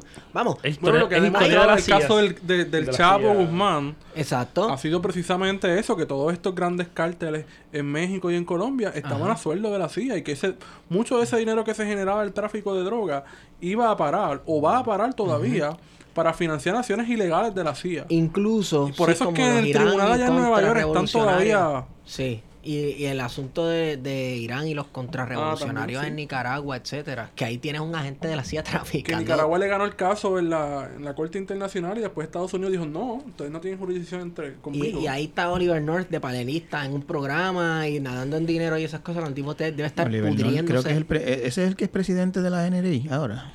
No, No- sé. no Yo sé que Oliver North Sí, era que- él panelista sí. ahora en un programa de noticias y el tipo está nadando en dinero. Cuando, papi, tú estás cometiendo crímenes contra la humanidad, cuando tú estás inundando los guetos Ajá. de Estados Unidos con crack y heroína. ¿Me entiendes? Pero eso pasa en Vega Baja. Por, por tener una guerra política e ideológica en el patio de los Estados Unidos, entre comillas, entre comillas, Latinoamérica. Como, dici- como dirían en un video que se fue viral dominicano, te mataste tú mismo. Oliver North es presidente de la, de la Asociación Nacional del Rifle. ahora sí? Hermoso. Tremendo. Esa no son la gente que mueve mucho dinero para decirle a la gente, This is America. Sí, sí, ellos, ellos son Merkel. lobbyistas, ellos son unos lobbyistas bien poderosos. Incluso siempre se dice, ah, que lo- los republicanos siempre son los que están con el NRA. Hay unos cuantos demócratas ahí también, ha habido, no sé si ahora, hay un pero ha documental, habido hay un documental de ahí. PBS que se llama Gone Down que explica bien brutal cómo es la cosa de esto, cómo ellos controlan a- a la- al legislativo americano, al ejecutivo ¿Cómo? de todo el mundo. ¿Tú sabes qué es lo triste de esto? Que yo creo en, en el derecho a portar armas como para defender. ¿Qué pasó? Lo he dicho y lo he dicho mil episodios. Bueno. Betances yo, creía en el derecho a yo portar creo armas. Pero en el derecho a portar armas. Es que lo que pasa es que lo, lo- lo que la gente confunde, y esto es parte de la propaganda del, del NRA, es, es que yo nunca he oído a nadie que se quite el derecho a tener armas. Lo que se busca es que los locos no tengan derecho a tener armas. se regule. Claro, que se gente, regule. Sí, obviamente. Hay una regulación. Yo voy a decir- Como, como hay regulaciones para tener un carro, cabrón. Está bien, Hay pero... regulaciones para tener hasta un carro. me quité los Y audífonos. si quieres un carro más grande, más regulaciones y otra licencia que tienes que sacar. Está bien, pero la- yo, no- yo, yo pienso que con dos balas tú puedes matar a alguien. Si quieres tener un área 15... Pero te eh, está yendo en lo moral. No, no, perdóname, coño. Con un área 15... Coño, Ah, tú- ya, ya, ya yo ya yo descubrí en uno de los últimos episodios de ustedes que Feto es el moralista aquí en el grupo. Bueno, los, mar- los Of all marxistas... people, los marxistas- of all como, people. como diría Gary, y Gary me enseñó a entender esto, un solito a Gary Gutiérrez, los, los marxistas somos moralistas. Coño, yo pienso que... Más si- moralista que el autoprofesado pentecostal si de tú, este podcast. si, si tú no- si- es que, mano, si tú no tienes cómo defenderte con una 9 milímetros, más si tú no tienes cómo defenderte con 12 balas, pa- con 12 balas, con 13 balas, ¿para qué tú quieres un rifle? O sea, un rifle es para la guerra. Y si nos vamos... también Está en ese bien, mismo y si no, está bien, y si nos vamos al viaje gringo, el momento que se crea la enmienda, el derecho to bear arms, Second Amendment. es una nación, valga la redundancia, en nacimiento. Que no tiene un ejército. No tiene un ejército profesional, así que todo el mundo tiene derecho a cargar un rifle. Que Pero- respondió a la necesidad de ese, de ese momento. Oye, si una, llega- mili- una, si- mili- una milicia bien armada, es que dice Sí, la constitución. Sí, entonces tú, tú necesitas gente que tenga buenas armas para defenderse de los franceses en primera instancia. Pero los franceses siempre fueron el peligro del siglo finales del 18 y casi todo el 19. Pero de ahí a que alguien tenga un tanque o alguien esté portando granadas o tenga un- una bazooka en Tennessee. Coño, mano. O sea, una cosa es, una cosa es defender. Si tú- Esteban, si tú me vienes a decir a mí, mi defensa es un RPG M72, pues, mano, los macheteros se defendieron cuando tiraron uno desde Plaza Las Américas a la Corte Federal. Estamos hablando de algo que puede matar no a una persona en defensa propia, a Es que- es que- es destruir que- un edificio. Es que Fili- aquí se ha dicho muchas veces, Filiberto lo dijo, esto era un ejército y estábamos en guerra porque esto es un país ocupado. Mm, La fácil. Así que ellos, que La la, fácil, pues, fácil. no se lo diga a mí, vete allá a la tumba de Filiberto y díselo. Está muerto, gordo. Los muertos ni hablan ni escuchan, gordo. Eso es así. Quedan por ahí unos sueltos. Va- vamos a traer uno de los que estuvo suelto, a ver si es verdad. Se agarra por mil. Yo quiero Segarra, yo quiero a Juan Segarra aquí sentado. En la ¿Ustedes han misma. hablado con Segarra últimamente o lo han visto? Yo lo he visto, no he hablado. Está bien, está- ¿Tú lo has visto? Está, No. bien, la- está bien metido en la religión. Sí, yo lo Ah, ¿De sé. verdad? Sí. Ay, bendito, pues entonces Es normal. yo lo voy a convencer. Ah. yo lo voy a traer. eso. Si está bien metido en la religión, yo soy la persona para traerlo aquí. Yo sé las palabras, yo sé el discurso, yo sé todo ese tipo Vamos de a traer a cosas. Julio Voltio. ¿Tú, No, sabes, no, no. ¿Tú sabes quién se metió a la religión al final de su vida? ¿Quién? Eh, montón de gente, pero un de Constantino. gente. Ahí- No, no, ahí no, no. tienes no. al loco este de Daniel Ortega. Sí, Daniel Ortega. No, no, no, pero es anda que por ahí haciendo de la suya en Pana, Nicaragua. pana de Rashki. Pana de Rashki Y de y de, y de. Ávila. Coño, pero Guille era Guille, mano. Que hasta era un hombre de Estado, básicamente, Gille Mm. Ávila en, en Nicaragua. Estaría cabrón que alguien haga la historia de Ávila- de Guille Ávila, pero bien hecha, ¿no? Sin, sin nada, o sea, sacando la cuestión religiosa de Guille, verlo como un fenómeno latinoamericano, Bueno, en su propio contexto. Y se cabrón. sabe, se sabe que Gille Ávila y varios pentecostales más de Puerto Rico fueron utilizados por agencias estadounidenses para llevar propaganda a países como Nicaragua, precisamente. Permiso. Vidal. Santiago Díaz, el barbero loco. Se metió a Pentecostal al ¿El final. de Salón Boricua? Sí. Se metió a Pentecostal. Ese fue el de... El del tiroteo. El, El del el- el tiroteo. tiroteo en Barrio Obrero, sí. El, el del viso. Sí. Yo pensé que lo habían matado. Pues está vivo. No, él, está- no, él no está vivo. Pues entonces, eso hace como como- 800 coño, años. Uno, uno de los, la última vez que yo supe de Miguel Lausel, el famoso presidente Lautier, de la huelga de los 80, estaba en la religión también. Eso recuerda a Tatazo. Y- Tatazo es el mejor ejemplo de esa transformación. Sí, Tazo. Tazo es un libro que hizo Sidney Mintz, el Tazo, el obrero de la Precisamente en caña. esa área, Tazo, Santa ¿no? Isabel. en- Salinas. Salinas. Tazo. Tazo. Tazo Saya. Tazo Ah, Saya. No sé quién es Tazo Saya. Ok, Tazo Saya es un libro de los 60. Sí. 60. Eh, tipo, eh, Tazo, el libro se llama Tazo, Un obrero en la caña. antropólogo, Sidney Mintz, viene a Puerto Rico a Duró estudiar. hasta los otros días, como 90 Ah, yo sé años. cuál tú dices, sí, ahora sí, ahora sí. Ahora Se sí. queda con esta Sí. familia. porque creo que es en Santa. Isabel. Allí en Santa Isabel, es que él, sí, él se sí, refería sí. a otro tazo. Hay otro tazo también. ¿Cómo es que No, se pensé que llama? está hablando de Tazo Zenón, el de los viequenses. No, Sí, no, No, no, no, no, no, no, no, no, no. No, Tazo está vivo. El otro. Tazo murió y entonces era católico, practicante y toda la cuestión. Estaba en el Partido Socialista, Ajá. era militante porque era obrero de la caña. Y de momento, cuando eh, Sidney Mintz viene a, Pu- a- a Puerto Rico nuevamente para seguir la continuación, su sujeto de estudio, hay una transformación. El tipo no cree que se puede beber, eh, odia la política Rajatabla. y es pentecostal. Dentro de la pobreza, que significaba ser un bracero. Así estaba la última vez que yo lo vi, Miguel Lausel. y No sé si habrá muerto hace mucho tiempo, que no sé, no se ve por ahí. Oye, pensando, volviendo a la cuestión de, de, de, de periodismo, ¿verdad? De, de- de los medios. Yo mm, te sigo desde las columnas de hace tiempo. Eh, es medio difícil porque yo sé que te he caído palos aquí. Lo digo abiertamente que yo le he caído palos a Benjamín, pero Benjamín es el tipo más chévere que pueda haber. No, no me aplicó la del Milona ni la Full Nelson cuando me vio. Me dio la mano y me miró como que, ah, sí, cabrón, aquí estoy yo, cabrón, no me quito. ¿No? Y, y- y de esto es que se trata, pero entrevistas que hayas hecho, Benji, que, que, hay- que hayan sido difíciles, o casos que tú hayas cubierto que de momento tú te sentaste en la computadora, empezaste a escribir y fue como Como que... escribo. Exacto, y borraste y no, no lo botaste, pero lo dejaste aquí puesto O porque incluso al momento de publicar, que, que, que estaba seguro como que diablo, me va a caer una lluvia de mierda por esto que voy a publicar. Cabrón, tienes que hacer una camisa que diga eso. Lo has Lluvia dicho como mierda. cinco veces en las últimas dos semanas. Manda la lluvia, el rocío de tu amor. Oye, by the way, Benji, antes que conteste, merece que el gobernador le diga unas palabras. Pero no ahora, pero ahorita.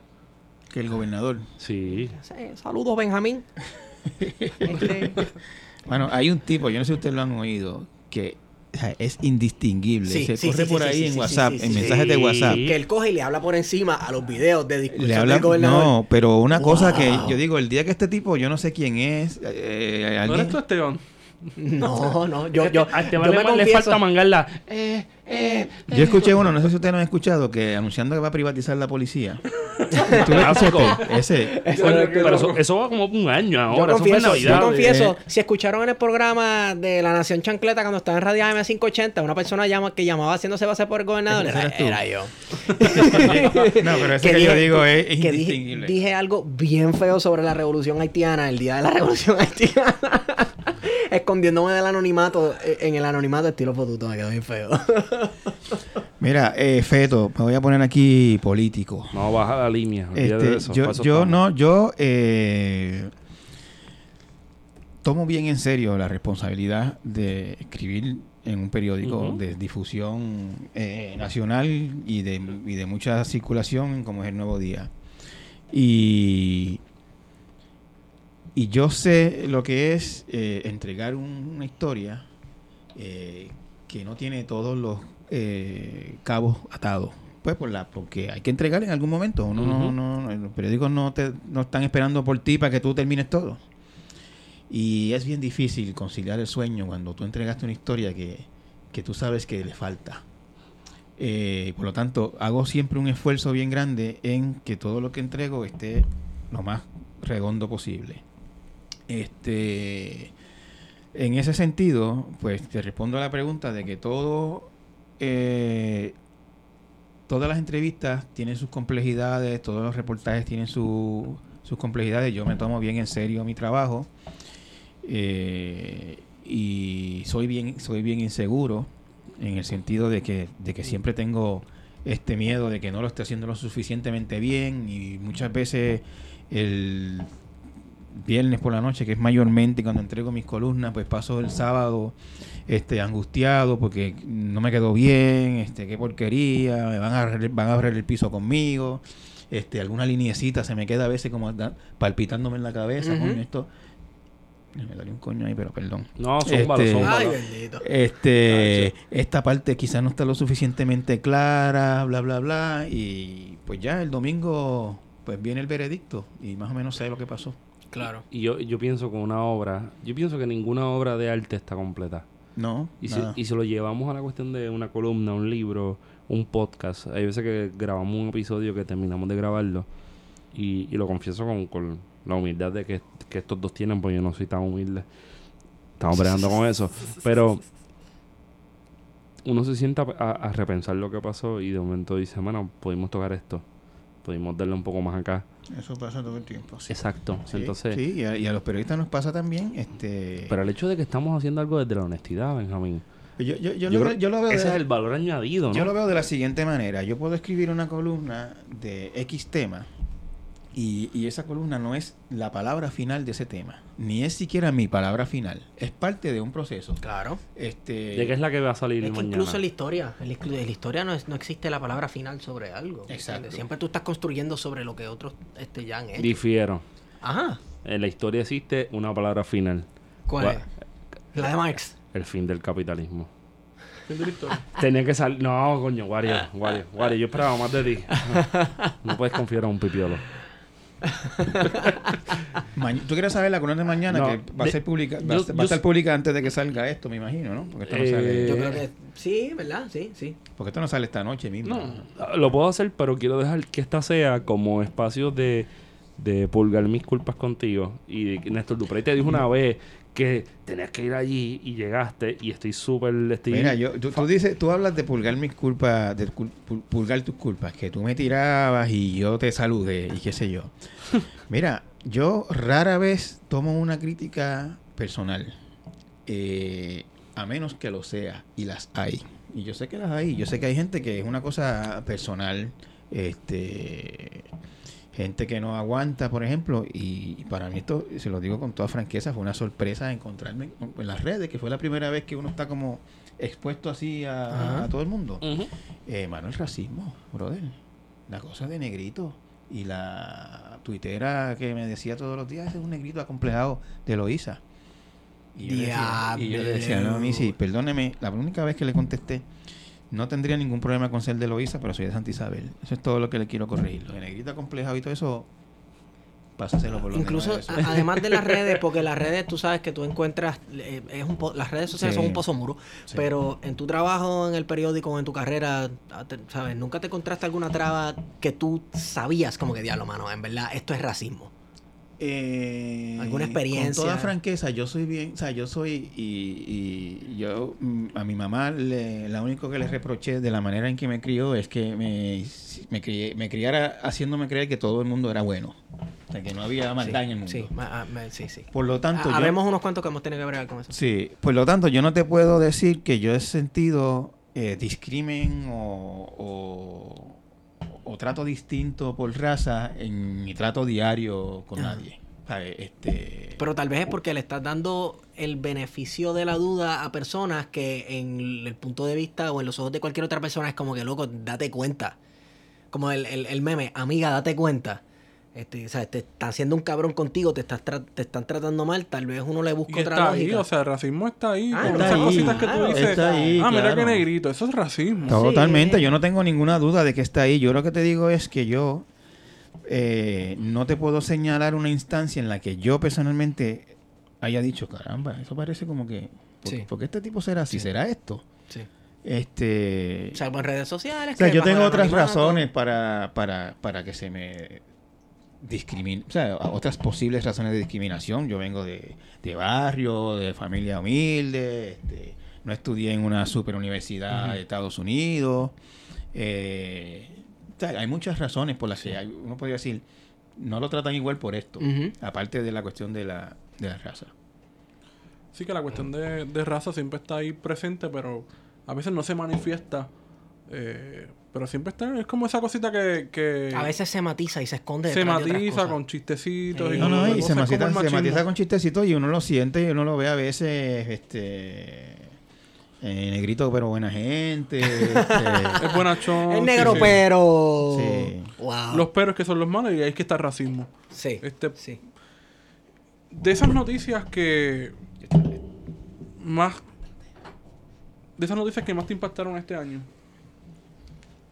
Este año 2018 eh, hay un par de noticias fuertes. La primera, para mí, quizás la más importante, es la corroboración de que hubo miles de muertos en el huracán María el año pasado. Exacto. Posiblemente esa debe ser la noticia más importante del año, quizás. Aunque fue algo que pasó el año pasado, pero este año fue que nos vimos se confirmó Sí, frente a sí, sí. frente con tres eso, estudios con varios estudios. Este, Benjamín, antes de que llegues a eso, a la abundancia de eso, podríamos resumir un poco cómo, ¿verdad? si lo quieres hacer, ¿no? Este, cómo fue tu llegada después del huracán al periódico. yo pasé el huracán en el periódico. Yo no llegué después del huracán. Eso es algo que no sabía. O sea, lo- yo lo pasé allí en, la- en el edificio del periódico. De verdad. Y, se, y, y, y estar allí, que para mucha gente puede ser que sea algo privilegiado, entre comillas, ¿verdad? Porque estos edificios que le meten Jason Boal con cojones, le meten este el insulado de techo, tú estás literalmente en una barraca que se la, le pongan a arrancar los cristales y salir volando. Este- Pero- eh, eh, estamos en un edificio que fue preparado para que pasa, para que aguantara cosas así, ¿no? Este Bueno, pero no había pasado un 5 nunca. no había pasado un 5, estábamos, estábamos allí y teníamos un plan de emergencia por si volaba un techo ¿Un o plan de una qué? ventana de emergencia. De Ah, contingencia. yo quería sacar el beat, coño. Este, teníamos un plan de contingencia por si ocurría una, una algo inesperado, que volara un techo, una ventana, se cayera una pared, lo que fuera. Este, yo no puedo decir que vi el huracán porque allí no se ve. Tú estabas en, tú estabas estábamos, en el estábamos, en- castillo. estábamos encerrados allí. Ahora sí, este, salí el día después del huracán y volé en helicóptero, lo que se podía volar en ese momento, que fue hacia la zona noreste. Y la destrucción es una cosa... Yo salí Bárbaro. como yo salí como 27 horas después de que el- para mí el huracán duró como 3 días. ¿Dónde tú lo Ve- pasaste? en Vega. Y, y recuerdo montarme en la bicicleta, engancharme la Nikon. Y esas fotos como que las tengo en una memoria y nunca las voy a enseñar. Porque fui a los sitios donde yo pasé mi niñez. Wow. Y, y yo recuerdo decirle a mi vieja, mira, vengo como 5 o 6 horas. Si viro con la bici tengo suerte. Si no viro con la bici, pues vine sin cámara, pero que se lleven hasta la, que me dejen la memoria. Y llegar a sitios, por ejemplo, el barrio Los Naranjos en Vega Baja, un saludito a Hermes Ayala y a su familia, y ver la cancha, el techo de la cancha básquet tirado en el piso. Y cuando yo llegué hasta ahí, después de darle la vuelta a todo el casco urbano, a todas las parcelas Amadeo, de todo, toda esa área donde yo me crié, o sea, me crié desde chiquito. En, en mi casa era como que coge la bici, siempre han confiado en mí y arranca por ahí para abajo, pero a las 9 tienen que estar aquí. So, a las 8 y 52 el gordito iba dando a pedal como si no hubiera mañana. Y, y cuando yo empecé a correr todo eso, yo literalmente me paré en un momento, prendí un cigarrillo, sentado en una piedra que siempre me sentaba en un parque de pelota y de momento ver que la verja está como de 30 pies de alto para que los vecinos no jodan. Ujú. Porque en Vega Baja hay buenos peloteros dando FAU. Estaba en el piso, los árboles de man en el piso, las raíces levantadas. Y lo único que yo estaba viendo era como si se hubiese. como- el piso, la brea, todo estaba lleno de agua. las, las cunetas bajaba agua, pero era como si hubiesen prendido fuego a todo. Entonces yo no, no- en mi mente no había explicación para eso, porque la última vez que yo vi un huracán fue en el 98, yo tendría que 11 años. Estuve un mes sin luz, pero había un montón de chamaquitos con los que podía joder, Ujú. vacilar, tirar el petardo, pero en esta época pues, este, la calle se vació, Mira, los chamaquitos, las generaciones se fueron. yo, yo comparé la situación en una columna que escribí para los seis meses de María. Eh, yo un justo un año antes de María había cubierto el huracán Matthew en Haití. Hmm. Que pues Haití eh, este, no necesita mucho para que un huracán lo destruya. Ujú. Y estuve en una ciudad que se llama Les Calles, que es la segunda ciudad más grande y donde el huracán básicamente la, La peinó. la peinó. Y los arrabales haitianos, que son interminables, pues en el piso.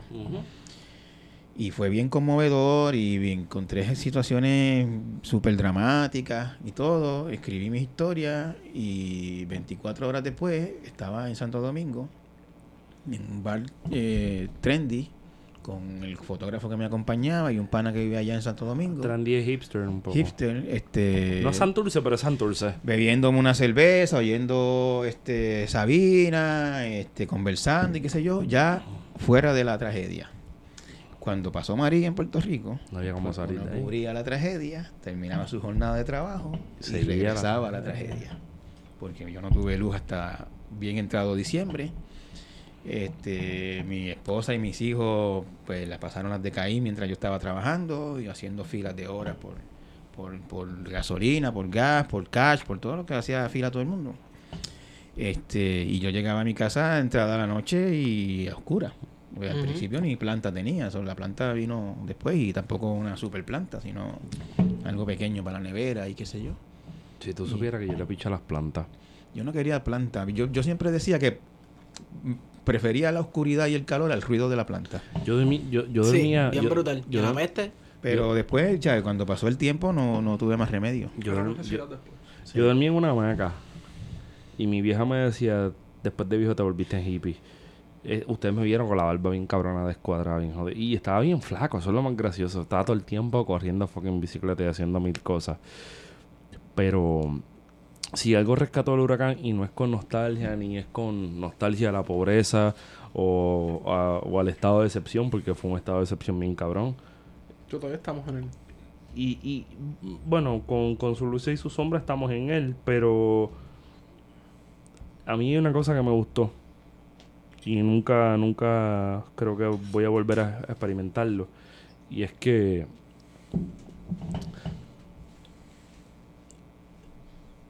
llegó un momento donde entendí que un Puerto Rico distinto es posible. Y no tiene que ver con que con romantizar la situación, no tiene que ver con, con las circunstancias, tiene que ver con que podemos, podemos digamos, establecer discursos donde la gente les mm, se conozca una a otra a tal nivel de que entienda que la solidaridad no se tiene que dar en momentos de crisis. Mira, Benjamín, la vecina de dos, ca- de dos casas más abajo, por alguna razón no soportaba a, a mi familia. Hasta que esa vieja me vio que yo compré un purover. ¿Sabes con un purover, verdad? Es una bolita de cristal que tiene una cosa de metal que tú puedes colar café. Oye, si tú, ca- si tú no puedes colar café con por gravedad, que lo que hay que entrar el agua. Estás pillado. Pues este que está aquí compró una mierda de esa.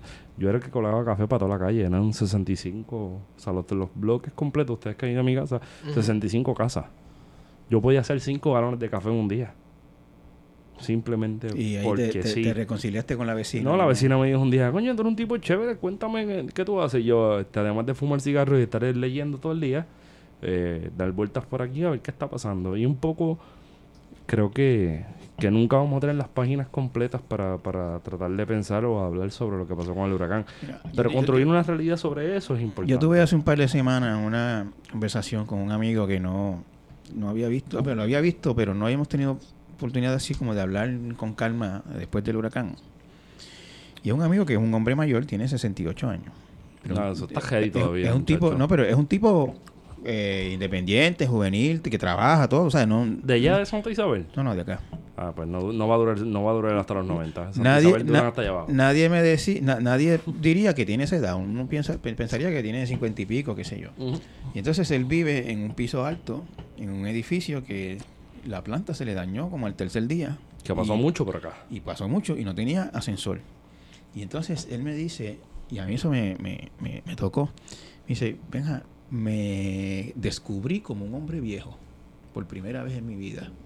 Porque Wow. estaba vulnerable, porque necesitaba ayuda para subir agua y otras cosas a mi, a mi apartamento. Él bajó y tuvo la suerte de que como a la semana, por medio de conexiones y cosas, como fue todo el mundo en aquel tiempo, consiguió espacio en un, agua- en un avión y se fue. Y estuvo fuera hasta que Hasta que pasó la emergencia. hasta que pasó lo más, lo más fuerte de la emergencia. La emergencia llegó hasta ayer, que vi que llegó luz a, a tu junta. Un saludito a Arturo Mazol, ¿verdad? Y a Alexi. y a Este, Tinti. entonces, pues nada, que él me dijera que se descubrió en esa situación como que era un hombre viejo y que necesitaba ayuda, y así porque no tiene hijo, tiene un hijo, pero no vive aquí en Puerto Rico, y estaban él y su esposa solos, y necesitó ayuda de sus vecinos para poder subir y bajar a su apartamento y qué sé yo. Yo estoy pensando, Benji, en el libro de Linda Colón, el de Pobreza y Mantengo. Ujú. No sé si, la, si te has relacionado con ese libro. Yo, yo conozco a Linda hace mucho tiempo, pero no he leído ese libro. Ese libro, ese libro, si la gente en Puerto Rico lo tuviera al lado de la Biblia latinoamericana, probablemente pensarían distinto de, la- de las poblaciones pobres. La primera vez que toqué ese libro, hay un prólogo de Jorge, que no me acuerdo, no sé si es Reyes, que se llama El Mendigo, que le dijeron que era rey. Y un poco construye una idea de, de un Puerto Rico bien distinto a lo que la gente piensa. Y un Puerto Rico que, que te da la posibilidad de encontrarse antes de encontrarse a las circunstancias. Puerto Rico, el, el mero hecho que te diga el mendigo que le dijeron que era pobre, también suena a la persona que a los 60, 60, 57, 60 y pico se dio cuenta de que era viejo. O sea, nosotros tenemos, tenemos un problema bien serio y lo, lo pienso desde mi vieja que tiene 65 años. Mi vieja, que estos la conocen, es una tremenda bailadora de salsa, una tremenda bojachona y una tremenda peladora de las máquinas de casino allí en Manatí. Eh, esa gente tiene que pensar que mami tiene un jammer para sacar chavo. Pero mi vieja, eh, hace como tres semanas atrás me dijo, mana, yo estoy vieja. Sí, vieja, no, tú, tienes, tú estás para aguantar. Si tu madre murió a los 93, estamos cerca de eso, pero no tan cerca. No, yo me voy a morir antes. No, tú no te vas a morir antes. Es que me siento que todo ha cambiado después del huracán. Así me dijo. Y el que tú me lo menciones por un pana tuyo, me, me- como que me jode un poco Sí. porque ya, ya puede ser hasta un sentimiento general, ¿no? Bueno, es que la gente en el huracán, la gente descubrió eh, su, su vulnerabilidad. Tachos frágiles. Somos Descu- frágiles, descubrió, somos descubrimos frágiles. todos la- la- lo frágiles que somos. Este descubrió gente que estaba, o sea, el huracán, entre las muchas cosas que voló, muchos techos y planchas de zinc y árboles y todas, voló la venda que tenía mucha gente Con la relación a, a Puerto Rico y, la, y la pobreza que hay aquí. Ujú. Este, venda que nosotros que yo creo que aquí todos somos, ninguno es- aquí es de la losa por lo que he escuchado, Cabo Rojo creo y Manatí. Sí. Changay. Barrio Boquilla, sector Changay en la casa. Dímelo. Barrio Boquilla, sector Changay. Todos los que nos o sea, salimos de esta burbuja que es San Juan, incluso hay que andar un poquito dentro de una burbuja dentro de, De muchas burbuja burbujas, claro. En. San Juan para no ver la pobreza que hay aquí mismo en, Ay, en- en ay, San Juan. bendito. Que se ve en Río Este. Piedra. Que, donde, que si nos escuchas desde tiempo suficiente, en Río Piedra, en San José, en Santurce, donde pasan esas cosas. Eso no pasa en condado. Eso no pasa en, en el Atorrey Bonito. ¿De qué tú hablas? ¿Qué- qué La pobreza. Ah, la pobreza pasa en, en- bueno, En el Viejo San Juan. en el, en- a, a cuadras de la sede del Banco Popular está el barrio Vietnam, creo que se Sí. llama. Pobre. Este, Pero gente que no se quita. entonces, pero la diferencia entre la pobreza urbana es que Es eh, más difícil. es más difícil, no, es más difícil en un sentido, pero igual es menos difícil tú moverte a, a buscar, o sea, donde consigues un trabajo, a la universidad o lo que sea. Si tú eres pobre en el barrio Pileta del Are, estás bien jodido, porque allá sí que es bien difícil. Eso, no solamente esa, eh, eh, moverte hacia donde está el avance social, es casi imposible. Sí, y eso es lo que no comprenden, por ejemplo, los que están ahora pidiendo que se, que se obligue a la gente que recibe pan a, salir a trabajar. Y que si no consiguen trabajo, que trabajen voluntariamente. ¿Y que tú vas a conseguir en, en pileta? Esa es la pregunta que yo me hago. ¿Qué tú vas a conseguir en Pileta? Yo conozco muy bien eso. O en Río Prieto, en, en Lares también. O en Colo Prieto en, en, en Manatí. Sí, en serio, hay un barrio que se llama Sí, así. ese Prieto, lo, lo editan. A Rubén Prieto. Sánchez le gusta eso. Ah, que Rubén Sánchez. No diga eso. No, porque le encantan los nombres así raros. Sí. No, pero me gusta que digas eso porque es un espacio, por ejemplo, pileta. Mi familia es de pileta. Así. Ya, me- Lo mencioné porque fue el que me acordé, porque hay muchos otros que no me acuerdo. pero Mm. Bueno, yo te puedo mencionar que, Como pileta. que en, el barrio, en el barrio Peñuela de Santa Isabel, de donde yo soy, eh, no es tan fácil desplazarse de allí a donde hay trabajo. Bueno, y allí hay trabajo, alrededor de todo el barrio está rodeado de siembra, pero ¿Quién quiere sembrar por 725 ¿quién- o menos? ¿Quién quiere sembrar por 725 O menos, o Y que menos. cuando llueve te dicen vete para tu casa que hoy no se cosecha Ajá. Y Pero, pero, Benjamín, estamos hablando de lo que sería el... el- estos aviones. Está escuchando los aviones invasores, ¿no? Eh, estamos hablando de un sitio que puede ser nuestro espacio con la mejor tierra para... O la mejor tierra agrícola en Puerto Rico. eso dicen, sí. Sí, le metieron unos abanicos. Le metieron unos Un abanicos. saludito a Luis Armando que lo queremos, pero coño, unos abanicos. Este... Unos abanicos que la última vez que los vi, que fue el fin de semana pasado, estaban apagados. No sé por qué. La última vez que los vimos muchos estaban prendidos. Yo estaba como que medio hablando. Estaban apagados. Están apagados. Sí. ¿Sabes? Como que... Y todos esos abanicos, que son más de 100, tengo entendido, eh, creo que daban electricidad como para 20 casas o algo así. Ah, no joda. Sí. No joda. Sí, era una cosa bien mínima lo que Sí, producían. volvemos al, al, al- Bueno, al pues, te- te- escandaloso plan, la ley de emergencia eh, energética. El de estado de emergencia. Eso es el estado de El emergencia. estado de excepción de que había que construir eh, un montón de proyectos de energía renovable, como el de la Vía Verde y como los proyectos de, de energía eólica, en, no solamente en Santa, Is- en Santa Isabel, sino también en Guayama, al lado de la, de la planta de carbón, y en Yabucoa, Y al Ahí sur... está, ahí está la finca solar. la finca que solar. si, si- si no lo han escuchado, les recomiendo eh, un podcast que hice con Ruth Tata Santiago, que es la líder eh, ambiental de esa zona. Otra línea dura que bajaste ahí. Que yo no sabía hasta que hice mi research para esa entrevista. Yo conocía a, Lu- a Tata de verla por ahí en conferencias de prensa y cosas.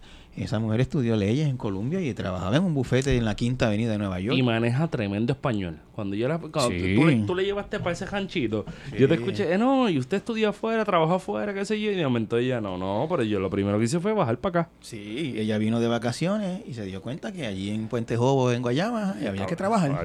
Y se quedó acá. Y eran 20 años, no, era más, era más, era más.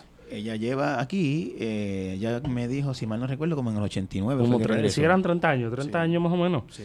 Coño. By the way, vamos allá, vamos a hablar del, de Benjamín Gotay en entrevista. Ajá. No me gusta el intro. Benjamín merece un intro más, más pompioso. Ajá. Eh, Sí, sí, sí, sí. Eso, eso es lo único. Bueno, viene un año nuevo, a lo mejor hay una oportunidad ahí de... Un cambio de Hacho, un, mere- un merengazo o algo así. ¿Qué te llevó para allá? Pues me llevó que hace tiempo yo quería eh, un espacio de entrevistas.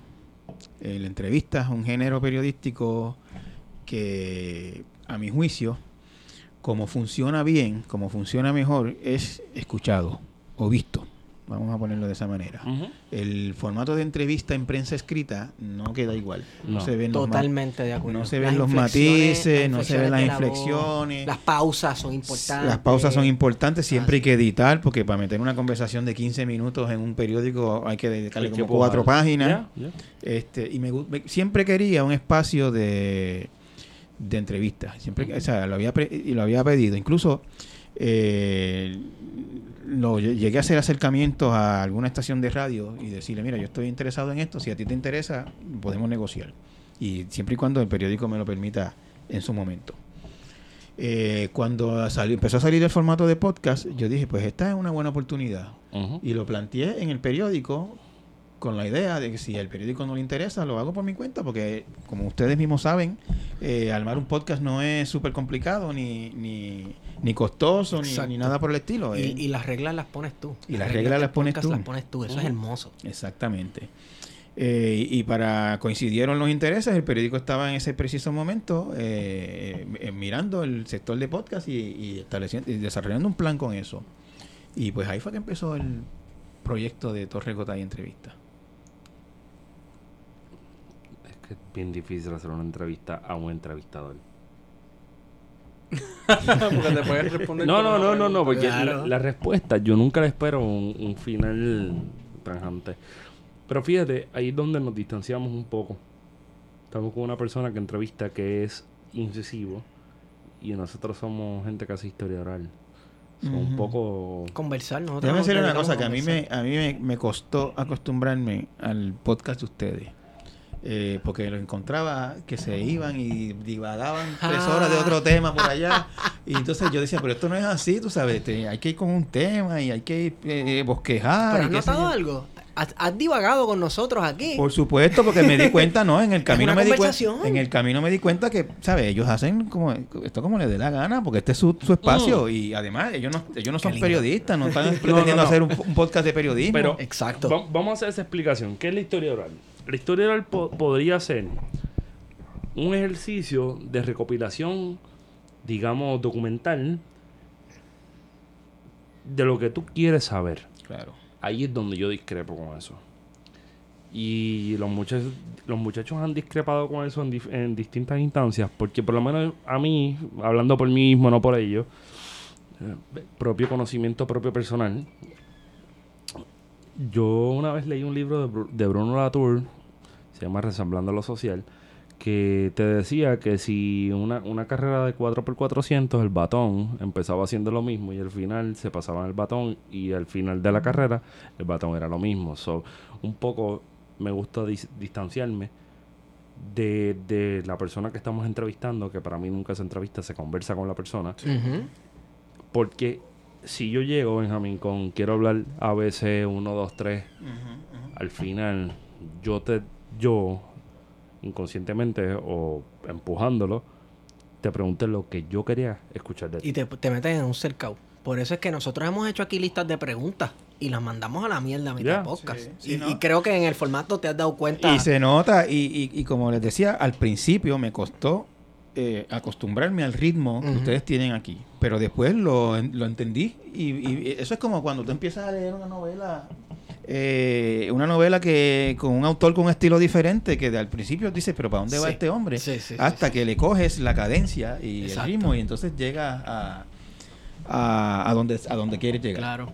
y pues nada, este, y al- después al final del día, me, me- como le dije al principio de esto, me encanta lo que lo que ustedes hacen aquí, tiene unas perspectivas que, que nadie más tiene. Coño, gracias. En verdad. No, coño, de, ti, de ti a mí, eso vale mucho. Coño, o sea, o sea. Digo, el día, yo recuerdo que, que el- antes de que me diera follow en Twitter te escribí como, mira, esta entrevista con Juan López Bausa está bien cabrona. Sí, y lo que te gustó y qué sé yo qué diablo, y me gusta lo que ustedes hacen. Y yo hice, no. Solté el teléfono y fue como que, coño, mano, yo no creo que me escuche, pan, sí, y oigo lo que ustedes hacen. Fue como que algo así como que te estoy velando, cabrón. De estar hablando mierda. Había habido cuando me quemaban aquí, así que Pero no eres la única la- persona que nosotros hemos quemado extremadamente que nos hemos traído. Creo que la- el cuestionamiento que hicimos esa vez, Ajá. creo que lo hice yo, era válido. No, pero No, no, no no, vamos para allá, no vamos para allá. yo escuché, yo escuché uno, no, no sé, tengo que ir más atrás a ver qué dijeron. Yo, lo, yo lo pago, No, yo yo, lo pago. yo escuché uno de, de Esteban, Ajá. este, que fue cuando ustedes estaban comentando la, la, la- los comentarios de Palga de que los estadistas eran perseguidos. y Esteban dijo, y el que salió a defender fue Benjamín Torricotay, para hacerse que relevante. ¿Tú te acuerdas de eso? No me acuerdo de eso. Eh. Me tienes que decir qué episodio fue. Yo me acuerdo y fue una espinita. Eh, Y yo dije, pero ¿qué pasa? Tú sabes, si yo no tengo nada Ah, contra qué proceso de catarsis tan hermoso de que tú me digas esto de frente. No, pero es que ¿Por como yo le dije, a, o sea, como yo le dije a, a Feto, le dije a ustedes, yo no cojo las críticas personales porque este no son yo no considero que son Oye, personales. Oye, pero voy a comprar la novela tuya, espero que me la firme. claro, Pero que nadie sepa qué escribiste. Que nadie sepa qué ¿Qué me escribiste a mí de dedicatoria? Ah. Este, esto para Feto de Benjamín Gómez Ricotay, vete pa'l, pa'l carajo, mamabicho. Besos 2019. Episodio tal, qué sé yo, qué rayo tal, minuto tal, canto de cabrón. Pero tú sabes qué, esta conversación, este tipo de conversación y el hecho de que yo haya hecho una crítica y que lo mencionemos aquí en una conversación, a mí me gusta. Que a mí también. Porque es parte de lo que se hace en este podcast. Este, nosotros no somos fotutos. Y a Tú sí, veces. tú sí. No, sí, yo soy un fotuto del pentecostalismo radical. Alabaré, alabaré. Pero me gusta, me gusta. Esta confrontación. No es confrontación. No, perdón, me acordé ahora que, que también lo escuché de ustedes. Zumba, eh, zumba, cuando a cuando le pulgarla. una pregunta a Nicolás Maduro. Ustedes estaban como gozando aquí con la respuesta que él me dio. Claro, pero eso fue bien viejo. Eso fue bien viejo. Eso fue bien viejo. Esa experiencia en Venezuela. Pues hermano, este, súper intensa, brother, súper intensa. Aquel, aquello, este, es un país que está en colapso, mano. Aquello, aquello allí está, está demasiado. Y, y podemos hablar de las causas o qué ustedes creen que son las causas o qué sé yo, pero lo que nadie puede negar es que aquello colapsó. Estamos eh, Páralo. dificultades técnicas aquí con la grabadora. Y le pones batería. Batería. Ok, pues dale, cambia batería. We're sorry. All of our representatives are still assisting other customers. Please remain on the line as we value your call.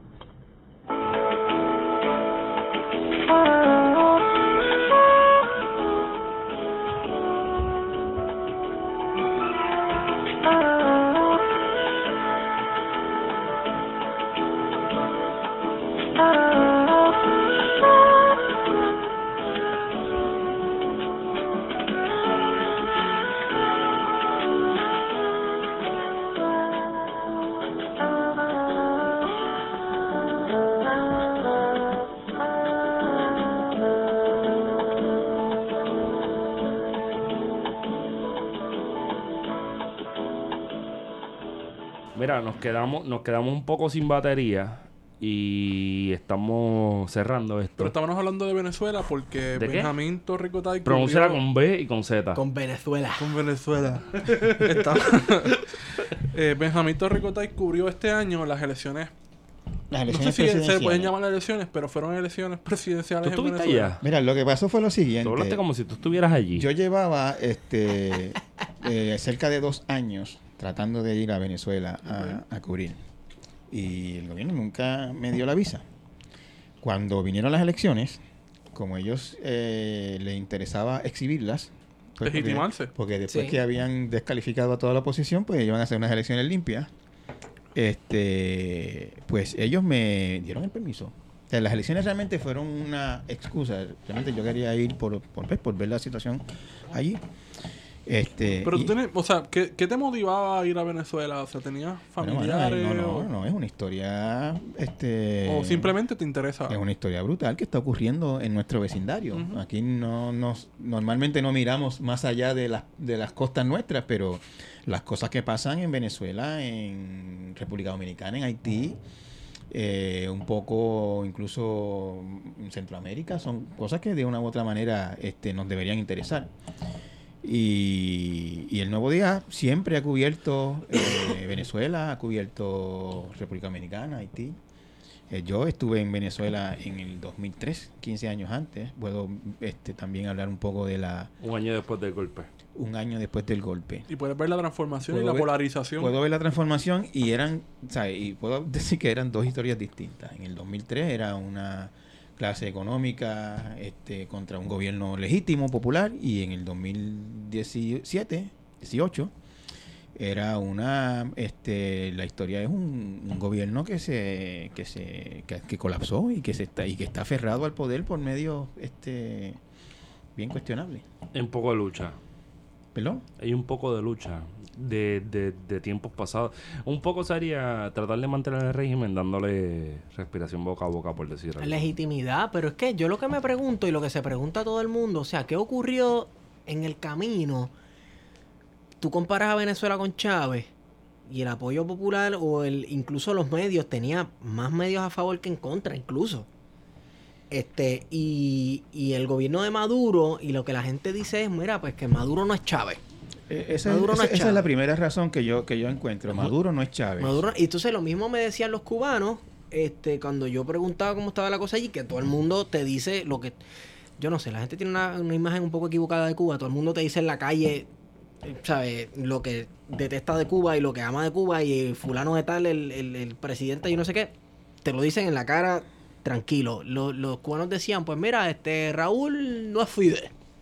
Todo, ¿Y te- mundo decía lo ¿Y mismo. te decía Raúl o la China? La, la China también, Ah, le decían, tú sabes, es cuestión de homofobia eso. Entonces, este...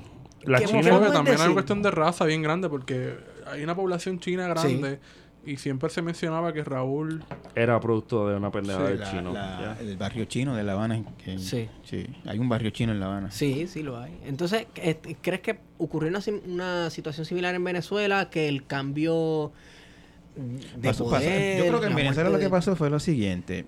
Este Venezuela cometió un error económico, como han cometido muchos países, que es eh, poner todos los huevos en la misma canasta, Sí. en Petróleo. la canasta del petróleo. petróleo. Eso es el más, no- creo que es el 94% de su fuente de ingresos eh, eh, exteriores es el petróleo. Entonces se desploma el precio del petróleo y el todo el eh, plan de gasto social que tenía Chávez, pues ya no había cómo sostenerlo. Y entonces eso Chávez tenía tanta suerte que se murió antes de que eso pasara. Y estaba Maduro, que no tiene ni el carisma, ni, ni la... Ni la calle. Ni la calle, ni, ni es Chávez, punto. Y entonces se le desploma el país y en vez de, no sé, qué podía haber hecho, se, se recurre a, a la represión, a las medidas antidemocráticas, a la anulación de la Asamblea Nacional, etcétera. Ustedes saben que la primera elección de Chávez contra Enrique Capriles, la de tres meses después de la muerte de Chávez, ganó por menos de 1%. ujú. Eso fue, y lo que pasa es que Capriles no es, un- no es el más línea dura de, los de la oposición y aceptó el resultado, yo diría que por el por, el, por, por mantener un clima social eh, adecuado, qué sé yo. Ujú. quienes nos aceptaron fueron los que hicieron la protesta, eh, Leopoldo López, todo ese grupo que es más Hay- radical. Hay de un grupo que es más radical que no, que no, que no aceptó ese resultado.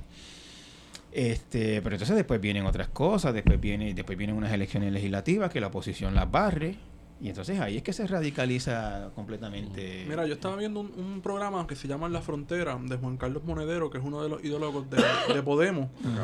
Y entrevista a Zapatero, el presidente de España, y que hizo las negociaciones de, en Venezuela que dan paso a estas elecciones presidenciales este año.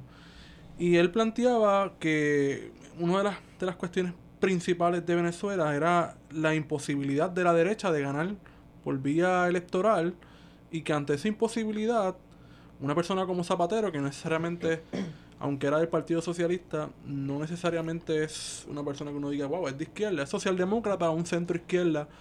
Y ante la imposibilidad de la derecha de poder ganar, querían recuperar por cualquier vía, por eso era que hacían ese llamado a la intervención.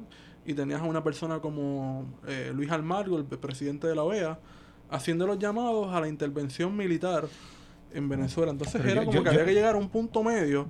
Y ese punto medio quizás eran las elecciones, pero entonces una vez se van a firmar esos acuerdos en Dominicana, de momento, justamente el día que van a firmar, hay una parte de la oposición venezolana que decide levantarse y se va.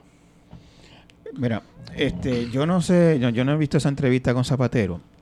Eh, yo no sé cómo se puede concluir que la, que la derecha no gana, no puede ganar.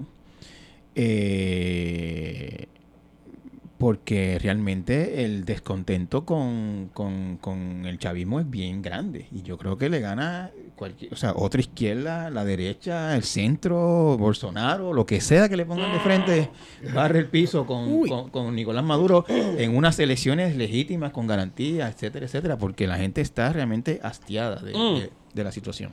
Pesquera contra, Bolso- contra Maduro, ¿quién gana? Para ponerla fácil. Nada, es- eso es la, eso es lo que, lo que yo entiendo de, de- de la situación allí. Este me da mucha tristeza porque es un país maravilloso, con gente maravillosa, y que tenía un proyecto progresista muy bueno y que de momento en el camino se... Pero voy a hacer la pregunta que se supone que no haga. ¿Piensas que eso fue por sí mismo o fue la influencia de Estados Unidos? eh, O multifactorial. yo, no, yo creo que es multifactorial y yo sinceramente, sinceramente, eh, puedo estar equivocado. Eh, no veo eh, a Estados Unidos eh, activamente eh, saboteando Venezuela como lo hizo por décadas y lo ha estado haciendo y lo sigue haciendo con Cuba, por ejemplo. Uh, El son dos ejemplos distintos. El otro, no, yo lo sé, yo lo sé.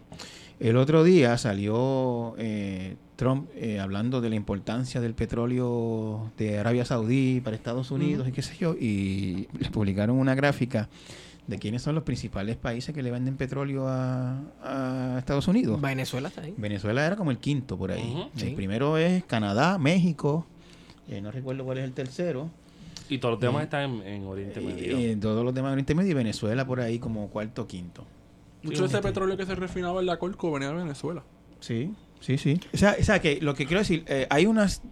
Yo entiendo que las sanciones de Estados Unidos contra Venezuela son contra individuos, contra, contra dirigentes del gobierno, no contra el gobierno, no contra el país como tal. Que esa es la diferencia como en los tiempos de, de, Cuba. Salvador. de Cuba. Eh, ¿no? eh, y Salvador y Cuba. Claro, en, Cu- en Cuba hay, o sea, en Cuba hay un embargo, punto. Nadie, bloqueo. nadie puede hacer Y que negocio. lleva 60 años de Lleva- fracaso. Sí, exactamente. De hacer resistencia, irnos por el lado. Exactamente. Oye, que al fin y al cabo los cubanos, en la forma cubana, han entendido lo que es el puertorriqueño, como un poco la resistencia. Hacer filitos de lo que, de donde, de donde aparezca donde Sí, agarrarse, señor. hace un filito. Sí, señor.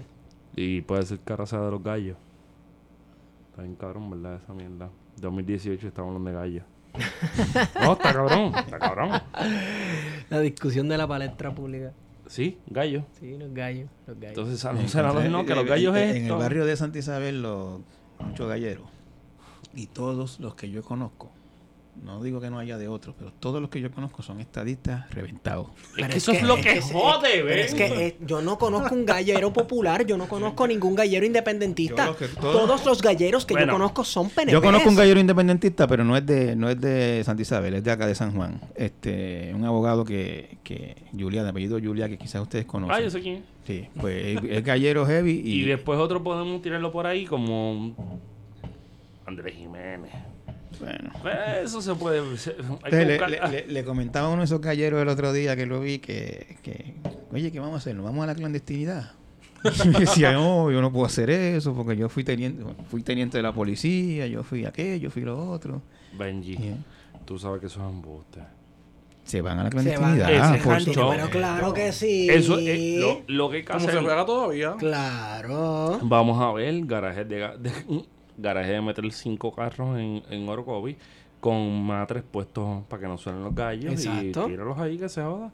La única diferencia es que ahora existe el teléfono, es como que eh, cinco minutos para la pelea. Ah, pues voy ahora y bajo para allá. Sí. Pero Puerto Rico y las colonias siempre se construyen a partir de, de- de lo clandestino, ¿no? Sí, de bregar al- al- a los márgenes. Bueno, eh, eh, eh, en alguna medida eh, va a pasar lo que lo que pasaba incluso desde los tiempos de la esclavitud, que los españoles le prohibían a los a los, a los esclavos sus ritos religiosos y los esclavos Los que bailes. hicieron los disfrazaban como Ajá. si fueran cristianos y de ahí sale la santería y todo eso. Pero en 1918 se dio un plebiscito muy importante en Puerto Rico. Ajá, el del alcohol. Puerto Rico puede ser que sea... O la- palma. No lo sé porque ah, como estoy en estas condiciones no lo sé, pero no sé si es primero, segundo, tercero, pero el coco a la palma y la rueda, la rueda era como que la pichadera, describieron lo que pudo haber sido la sociedad temprancista de principios del siglo XX, Ujú. eh, construido a partir de las logias masónicas, los caballeros de Colón, eh, lo- el Opus Dei, las iglesias, pues montaron... como esos mismos debates vuelven. O sea, esos debates 100 de, de años templanza, de, Cíclico. de- Entonces, como que el, el discurso era que lo escuché con los galleros. Mm, Yo siempre voy a decir que un gallo va por encima del ser humano. Nunca voy a, a estar en contra de eso. Que un gallo va por encima del ser humano. Un ser humano va por encima de un gallo. Eh, no- bueno, en pelea no fuera de eso sí. Ah, Porque hay que comérselos, ¿no? claro. a mí me encantaría ver los gallos botear. Porque tú lo pones con. Le quitas las espuelas, los boteas y si. Coño, mano. Si tú, Miguel Coto contra Canelo, si tú le quitas los guantes, Se destruyen. se destruyen. Si lo pones boteando y lo lonqueo, porque Se se, destruyen joda. menos. Y te lo comes. es sentido común, no. Un poco boteo, pero. mm. Pero un poco. La idea es que construimos un, par- un, un país a partir de unas ideas que hoy día no aplican. Ajá. Y hoy día. Y de hecho, ni siquiera, no, no- no- no es que no apliquen, es que en el 2018 es bien difícil conseguir galleros que te digan yo soy fucking gallero. Como la camisa, yo, yo no, no le envié la foto, no me atreví. Los he visto. Soy gallero. Puñeta. A ese no lo vi, pero yo, yo- yo he visto. eso está buena, eso es una buena camisa. Yo vi la fucking camisa, era azul y con las letras doradas, soy gallero y hasta lo que sea, hasta lo hasta Mira, y para mí, yo no, yo no sé qué, qué tú piensas, Benjamín, de cómo se ha tratado el tema en los medios, pero ha, ha habido uno, un reduccionismo y una marginalización al tema, como que, ah, esto es barbarie. Y gente que, los que venimos de barrio, que sabemos cómo, cómo se maneja la cuestión del gallo y la economía que hay detrás, como que no se puede minimizar eh, el asunto. Es verdad que, por lo menos yo en mi, en mi carácter personal estoy en contra de las pelas de gallo, pero también hay que considerar ¿no? en la- los aspectos económicos, porque hay comunidades que literalmente giran alrededor de, de- de lo que son la jugada, la crianza. Mira, yo, yo en, en mi barrio hay mucho gallero. Eh, pero yo sinceramente no recuerdo de ninguno que eso sea su actividad eh, lucrativa principal. Eran, eran hobbies o part-time o el don que trabajaba en la siembra por el día, pues por la tarde este, entrenaba gallos o los cuidaba. Este, yo creo que se exagera un poquito lo de la cuestión económica de, de los gallos. ¿Tú crees? 27 mil está muy cabrón. Yo creo que se exagera. Yo no, no, no- los empleos sí, eso está, eso está muy exagerado, pero de que se mueve mucho dinero ahí sí. Se mueve dinero y también hay Y que se lava, se dinero y las galleras, ustedes hablaban de la construcción de las masculinidades en las galleras. Este, aquí hubo una matanza en una gallera, una masacre en una gallera en Guaynabo hace como seis o siete años. Eh, lo que pasó fue que entre los premios del que ganara había un lap dance de una muchacha. No jodas. Este, y parece que a alguien se le zafó la mano con la muchacha y se formó la pelea y terminaron tres muertos allí en plena gallera. Eh, y, y me estuvo bien curioso siempre de ese caso que todo eso ocurrió un martes de madrugada. Que quién está un martes de madrugada en una gallera es, es Claro, como a uno te- de fin de semana. se lo tiene que Claro. preguntar también. Claro. Las jugadas usualmente son como que esos días en semana, entonces las jugadas, las menos, las más grandes empiezan domingo, lunes, martes. Como que esos tres días. Mira, yo, yo, eh, a mí con todo esto de los gallos, lo que me molesta y me incomoda es que, no, incomoda es una palabra suave, me, me, me, me- Te jode, encojona. me jode, Yo lo dije decirlo así, este, que venga como una imposición colonial. Como casi Este, todo en este país. Como casi todo en este país. Yo quisiera que vivir en un país que tuviésemos la madurez de, de, de nosotros mismos tener ese diálogo Sí. y decir, mira, ¿qué vamos a hacer con los gallos? ¿Eso es una barbarie o no es una barbarie? Y, y- y discutirlo como sociedad y si se hace un referéndum, se hace un referéndum o, o- o como, como sea. Este, que sea un diálogo que tengamos nosotros. Pero viviendo bajo este régimen de, pues, de, de- de- de minoridad, como si fuéramos eh, menores de edad que un adulto nos cuida, pues el adulto decide por nosotros que los gallos no son buenos y, no, y los tumba Exacto. este, como pasó con otras cosas.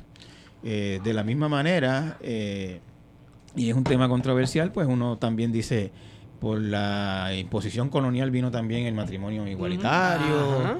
Este, Pero esa es la fácil. esa es la fácil, yo lo sé, yo lo sé. Y, y de nuevo, con eso también quisiera decir que yo quisiera vivir en una sociedad que tuviésemos ese diálogo entre nosotros y pudiéramos llegar a... a- Que sabemos dónde también estaríamos parados. o sea, lo sabemos, eso no se puede, no se puede tapar el cielo con la mano. sí, claro. Claro. Hay unas cosas que es lo que se llama, lo que Luis Cintrón llama la vanguardia federal y una Claro. Y las revolucionarias. y es la, la revolucionaria. la línea. y yo creo que es esa. Pues vamos cerrando. Vamos Nos cerrando. Este, gracias. Gracias, a ustedes por la invitación, la pasé sí. súper y, y Esperamos Esto que sigue. vuelva. Esto sigue. Esto sigue. chévere. Este. Benji, mala mía. Te, te tiré la mala un par de veces.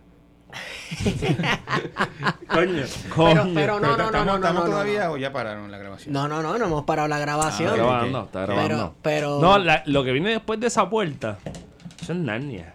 Eso es Narnia. ¿Ah? Narnia, explícame. Narnia, No, que que- de ahí para allá, después- eso es un reino. Exacto. Sola, mira, en esa silla ha estado Joana Rosalí, Yo lo sé y lo disfruté intensamente. Jojo Boy, Yo Wayne también me gustó. Carlos Weber. Carlos Weber. También. Juan de Hermano estuvo en esa, lamentablemente. Estuve en la mesa. Estuvo en la mesa, la pero. mesa cuando era- Sí, sí, sí. Estábamos en Este- otro lugar. Esteban te dijo gracias y yo creo que, que las gracias son pocas, mano.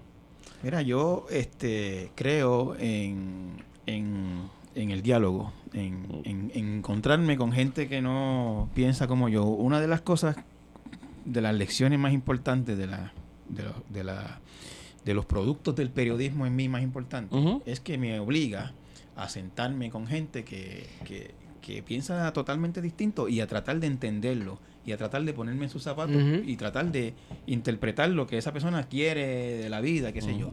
Yo estoy súper acostumbrado pues a, a sentarme con gente que piensa distinto. No estoy diciendo que ese es su caso, sino este, que si ustedes me criticaron, que se criticaron el sitio donde yo trabajo, etcétera, pues bueno, eso es parte de la vida. Si yo ando por ahí con los ojos cerrados a todo el que me critica, Ah, pues... sí. No es lo mismo criticarte a ti que al sitio donde trabajas. sí. No, Claro, Eso claro, es bien claro. distinto, porque no es lo mismo la persona que te mete el miedo que no, pero piche. Nada, anyway, anyway. Este. oye, oye, esto, esto es un atisbo de la nota al calce que va a subir pronto. Ay, Dios mío. ¿Y quién tiró esa línea?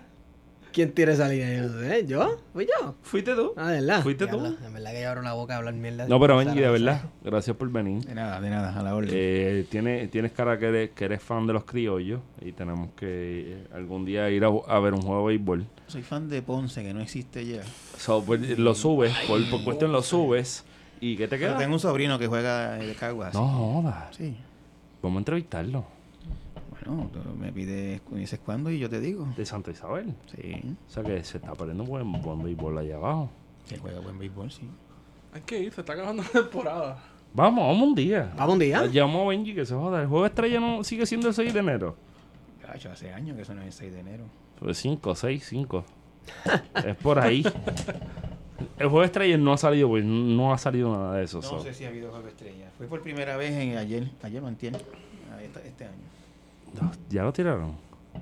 Estoy bien atrás, pichado. No, no, no, es que no sé si hubo juego de estrella ya. Quiero decir que yo fui al parque este año por primera vez el, el jueves. Yo fui los otros días a comprarme una gorra de Santurce.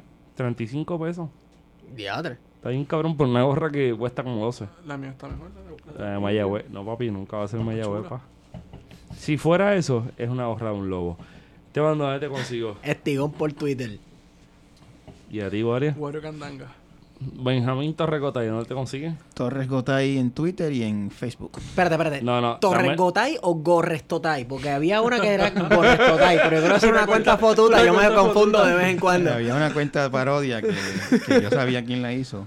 Y que la Eh. cuenta parodia le pasó por el lado al real en nada. Era Benjamín. Este, ¿y dónde te podemos escuchar? Pues me escuchan en mi podcast que se llama Torres Gotay Entrevista, que sale regularmente los martes. Más o Eh, menos. Más o menos, a veces sale miércoles en todas las plataformas de podcast, en las mismas que consiguen plan de contingencia. Excelente. Y lo bueno que tienen esto de los podcasts es que tú no tienes que escoger uno o el otro. Puedes escuchar uno primero y el otro después. Exacto. ¿Seguro? Exacto. Sí. Excelente. Bueno, a mí me pueden seguir arroba PHTO, Feto. Y esta fue la que. Nadie se La acuerda. 43, 44, no sé. Para el carajo fue Bueno, Benji. hemos ido con ustedes. Plan de contingencia. Soy Pin. Мы с вами, друзья, давным-давно Забот у нас немало И дел полным-полно Но для Чего придуман Когда-то телефон. Давайте созвонимся Пусть нам поможет он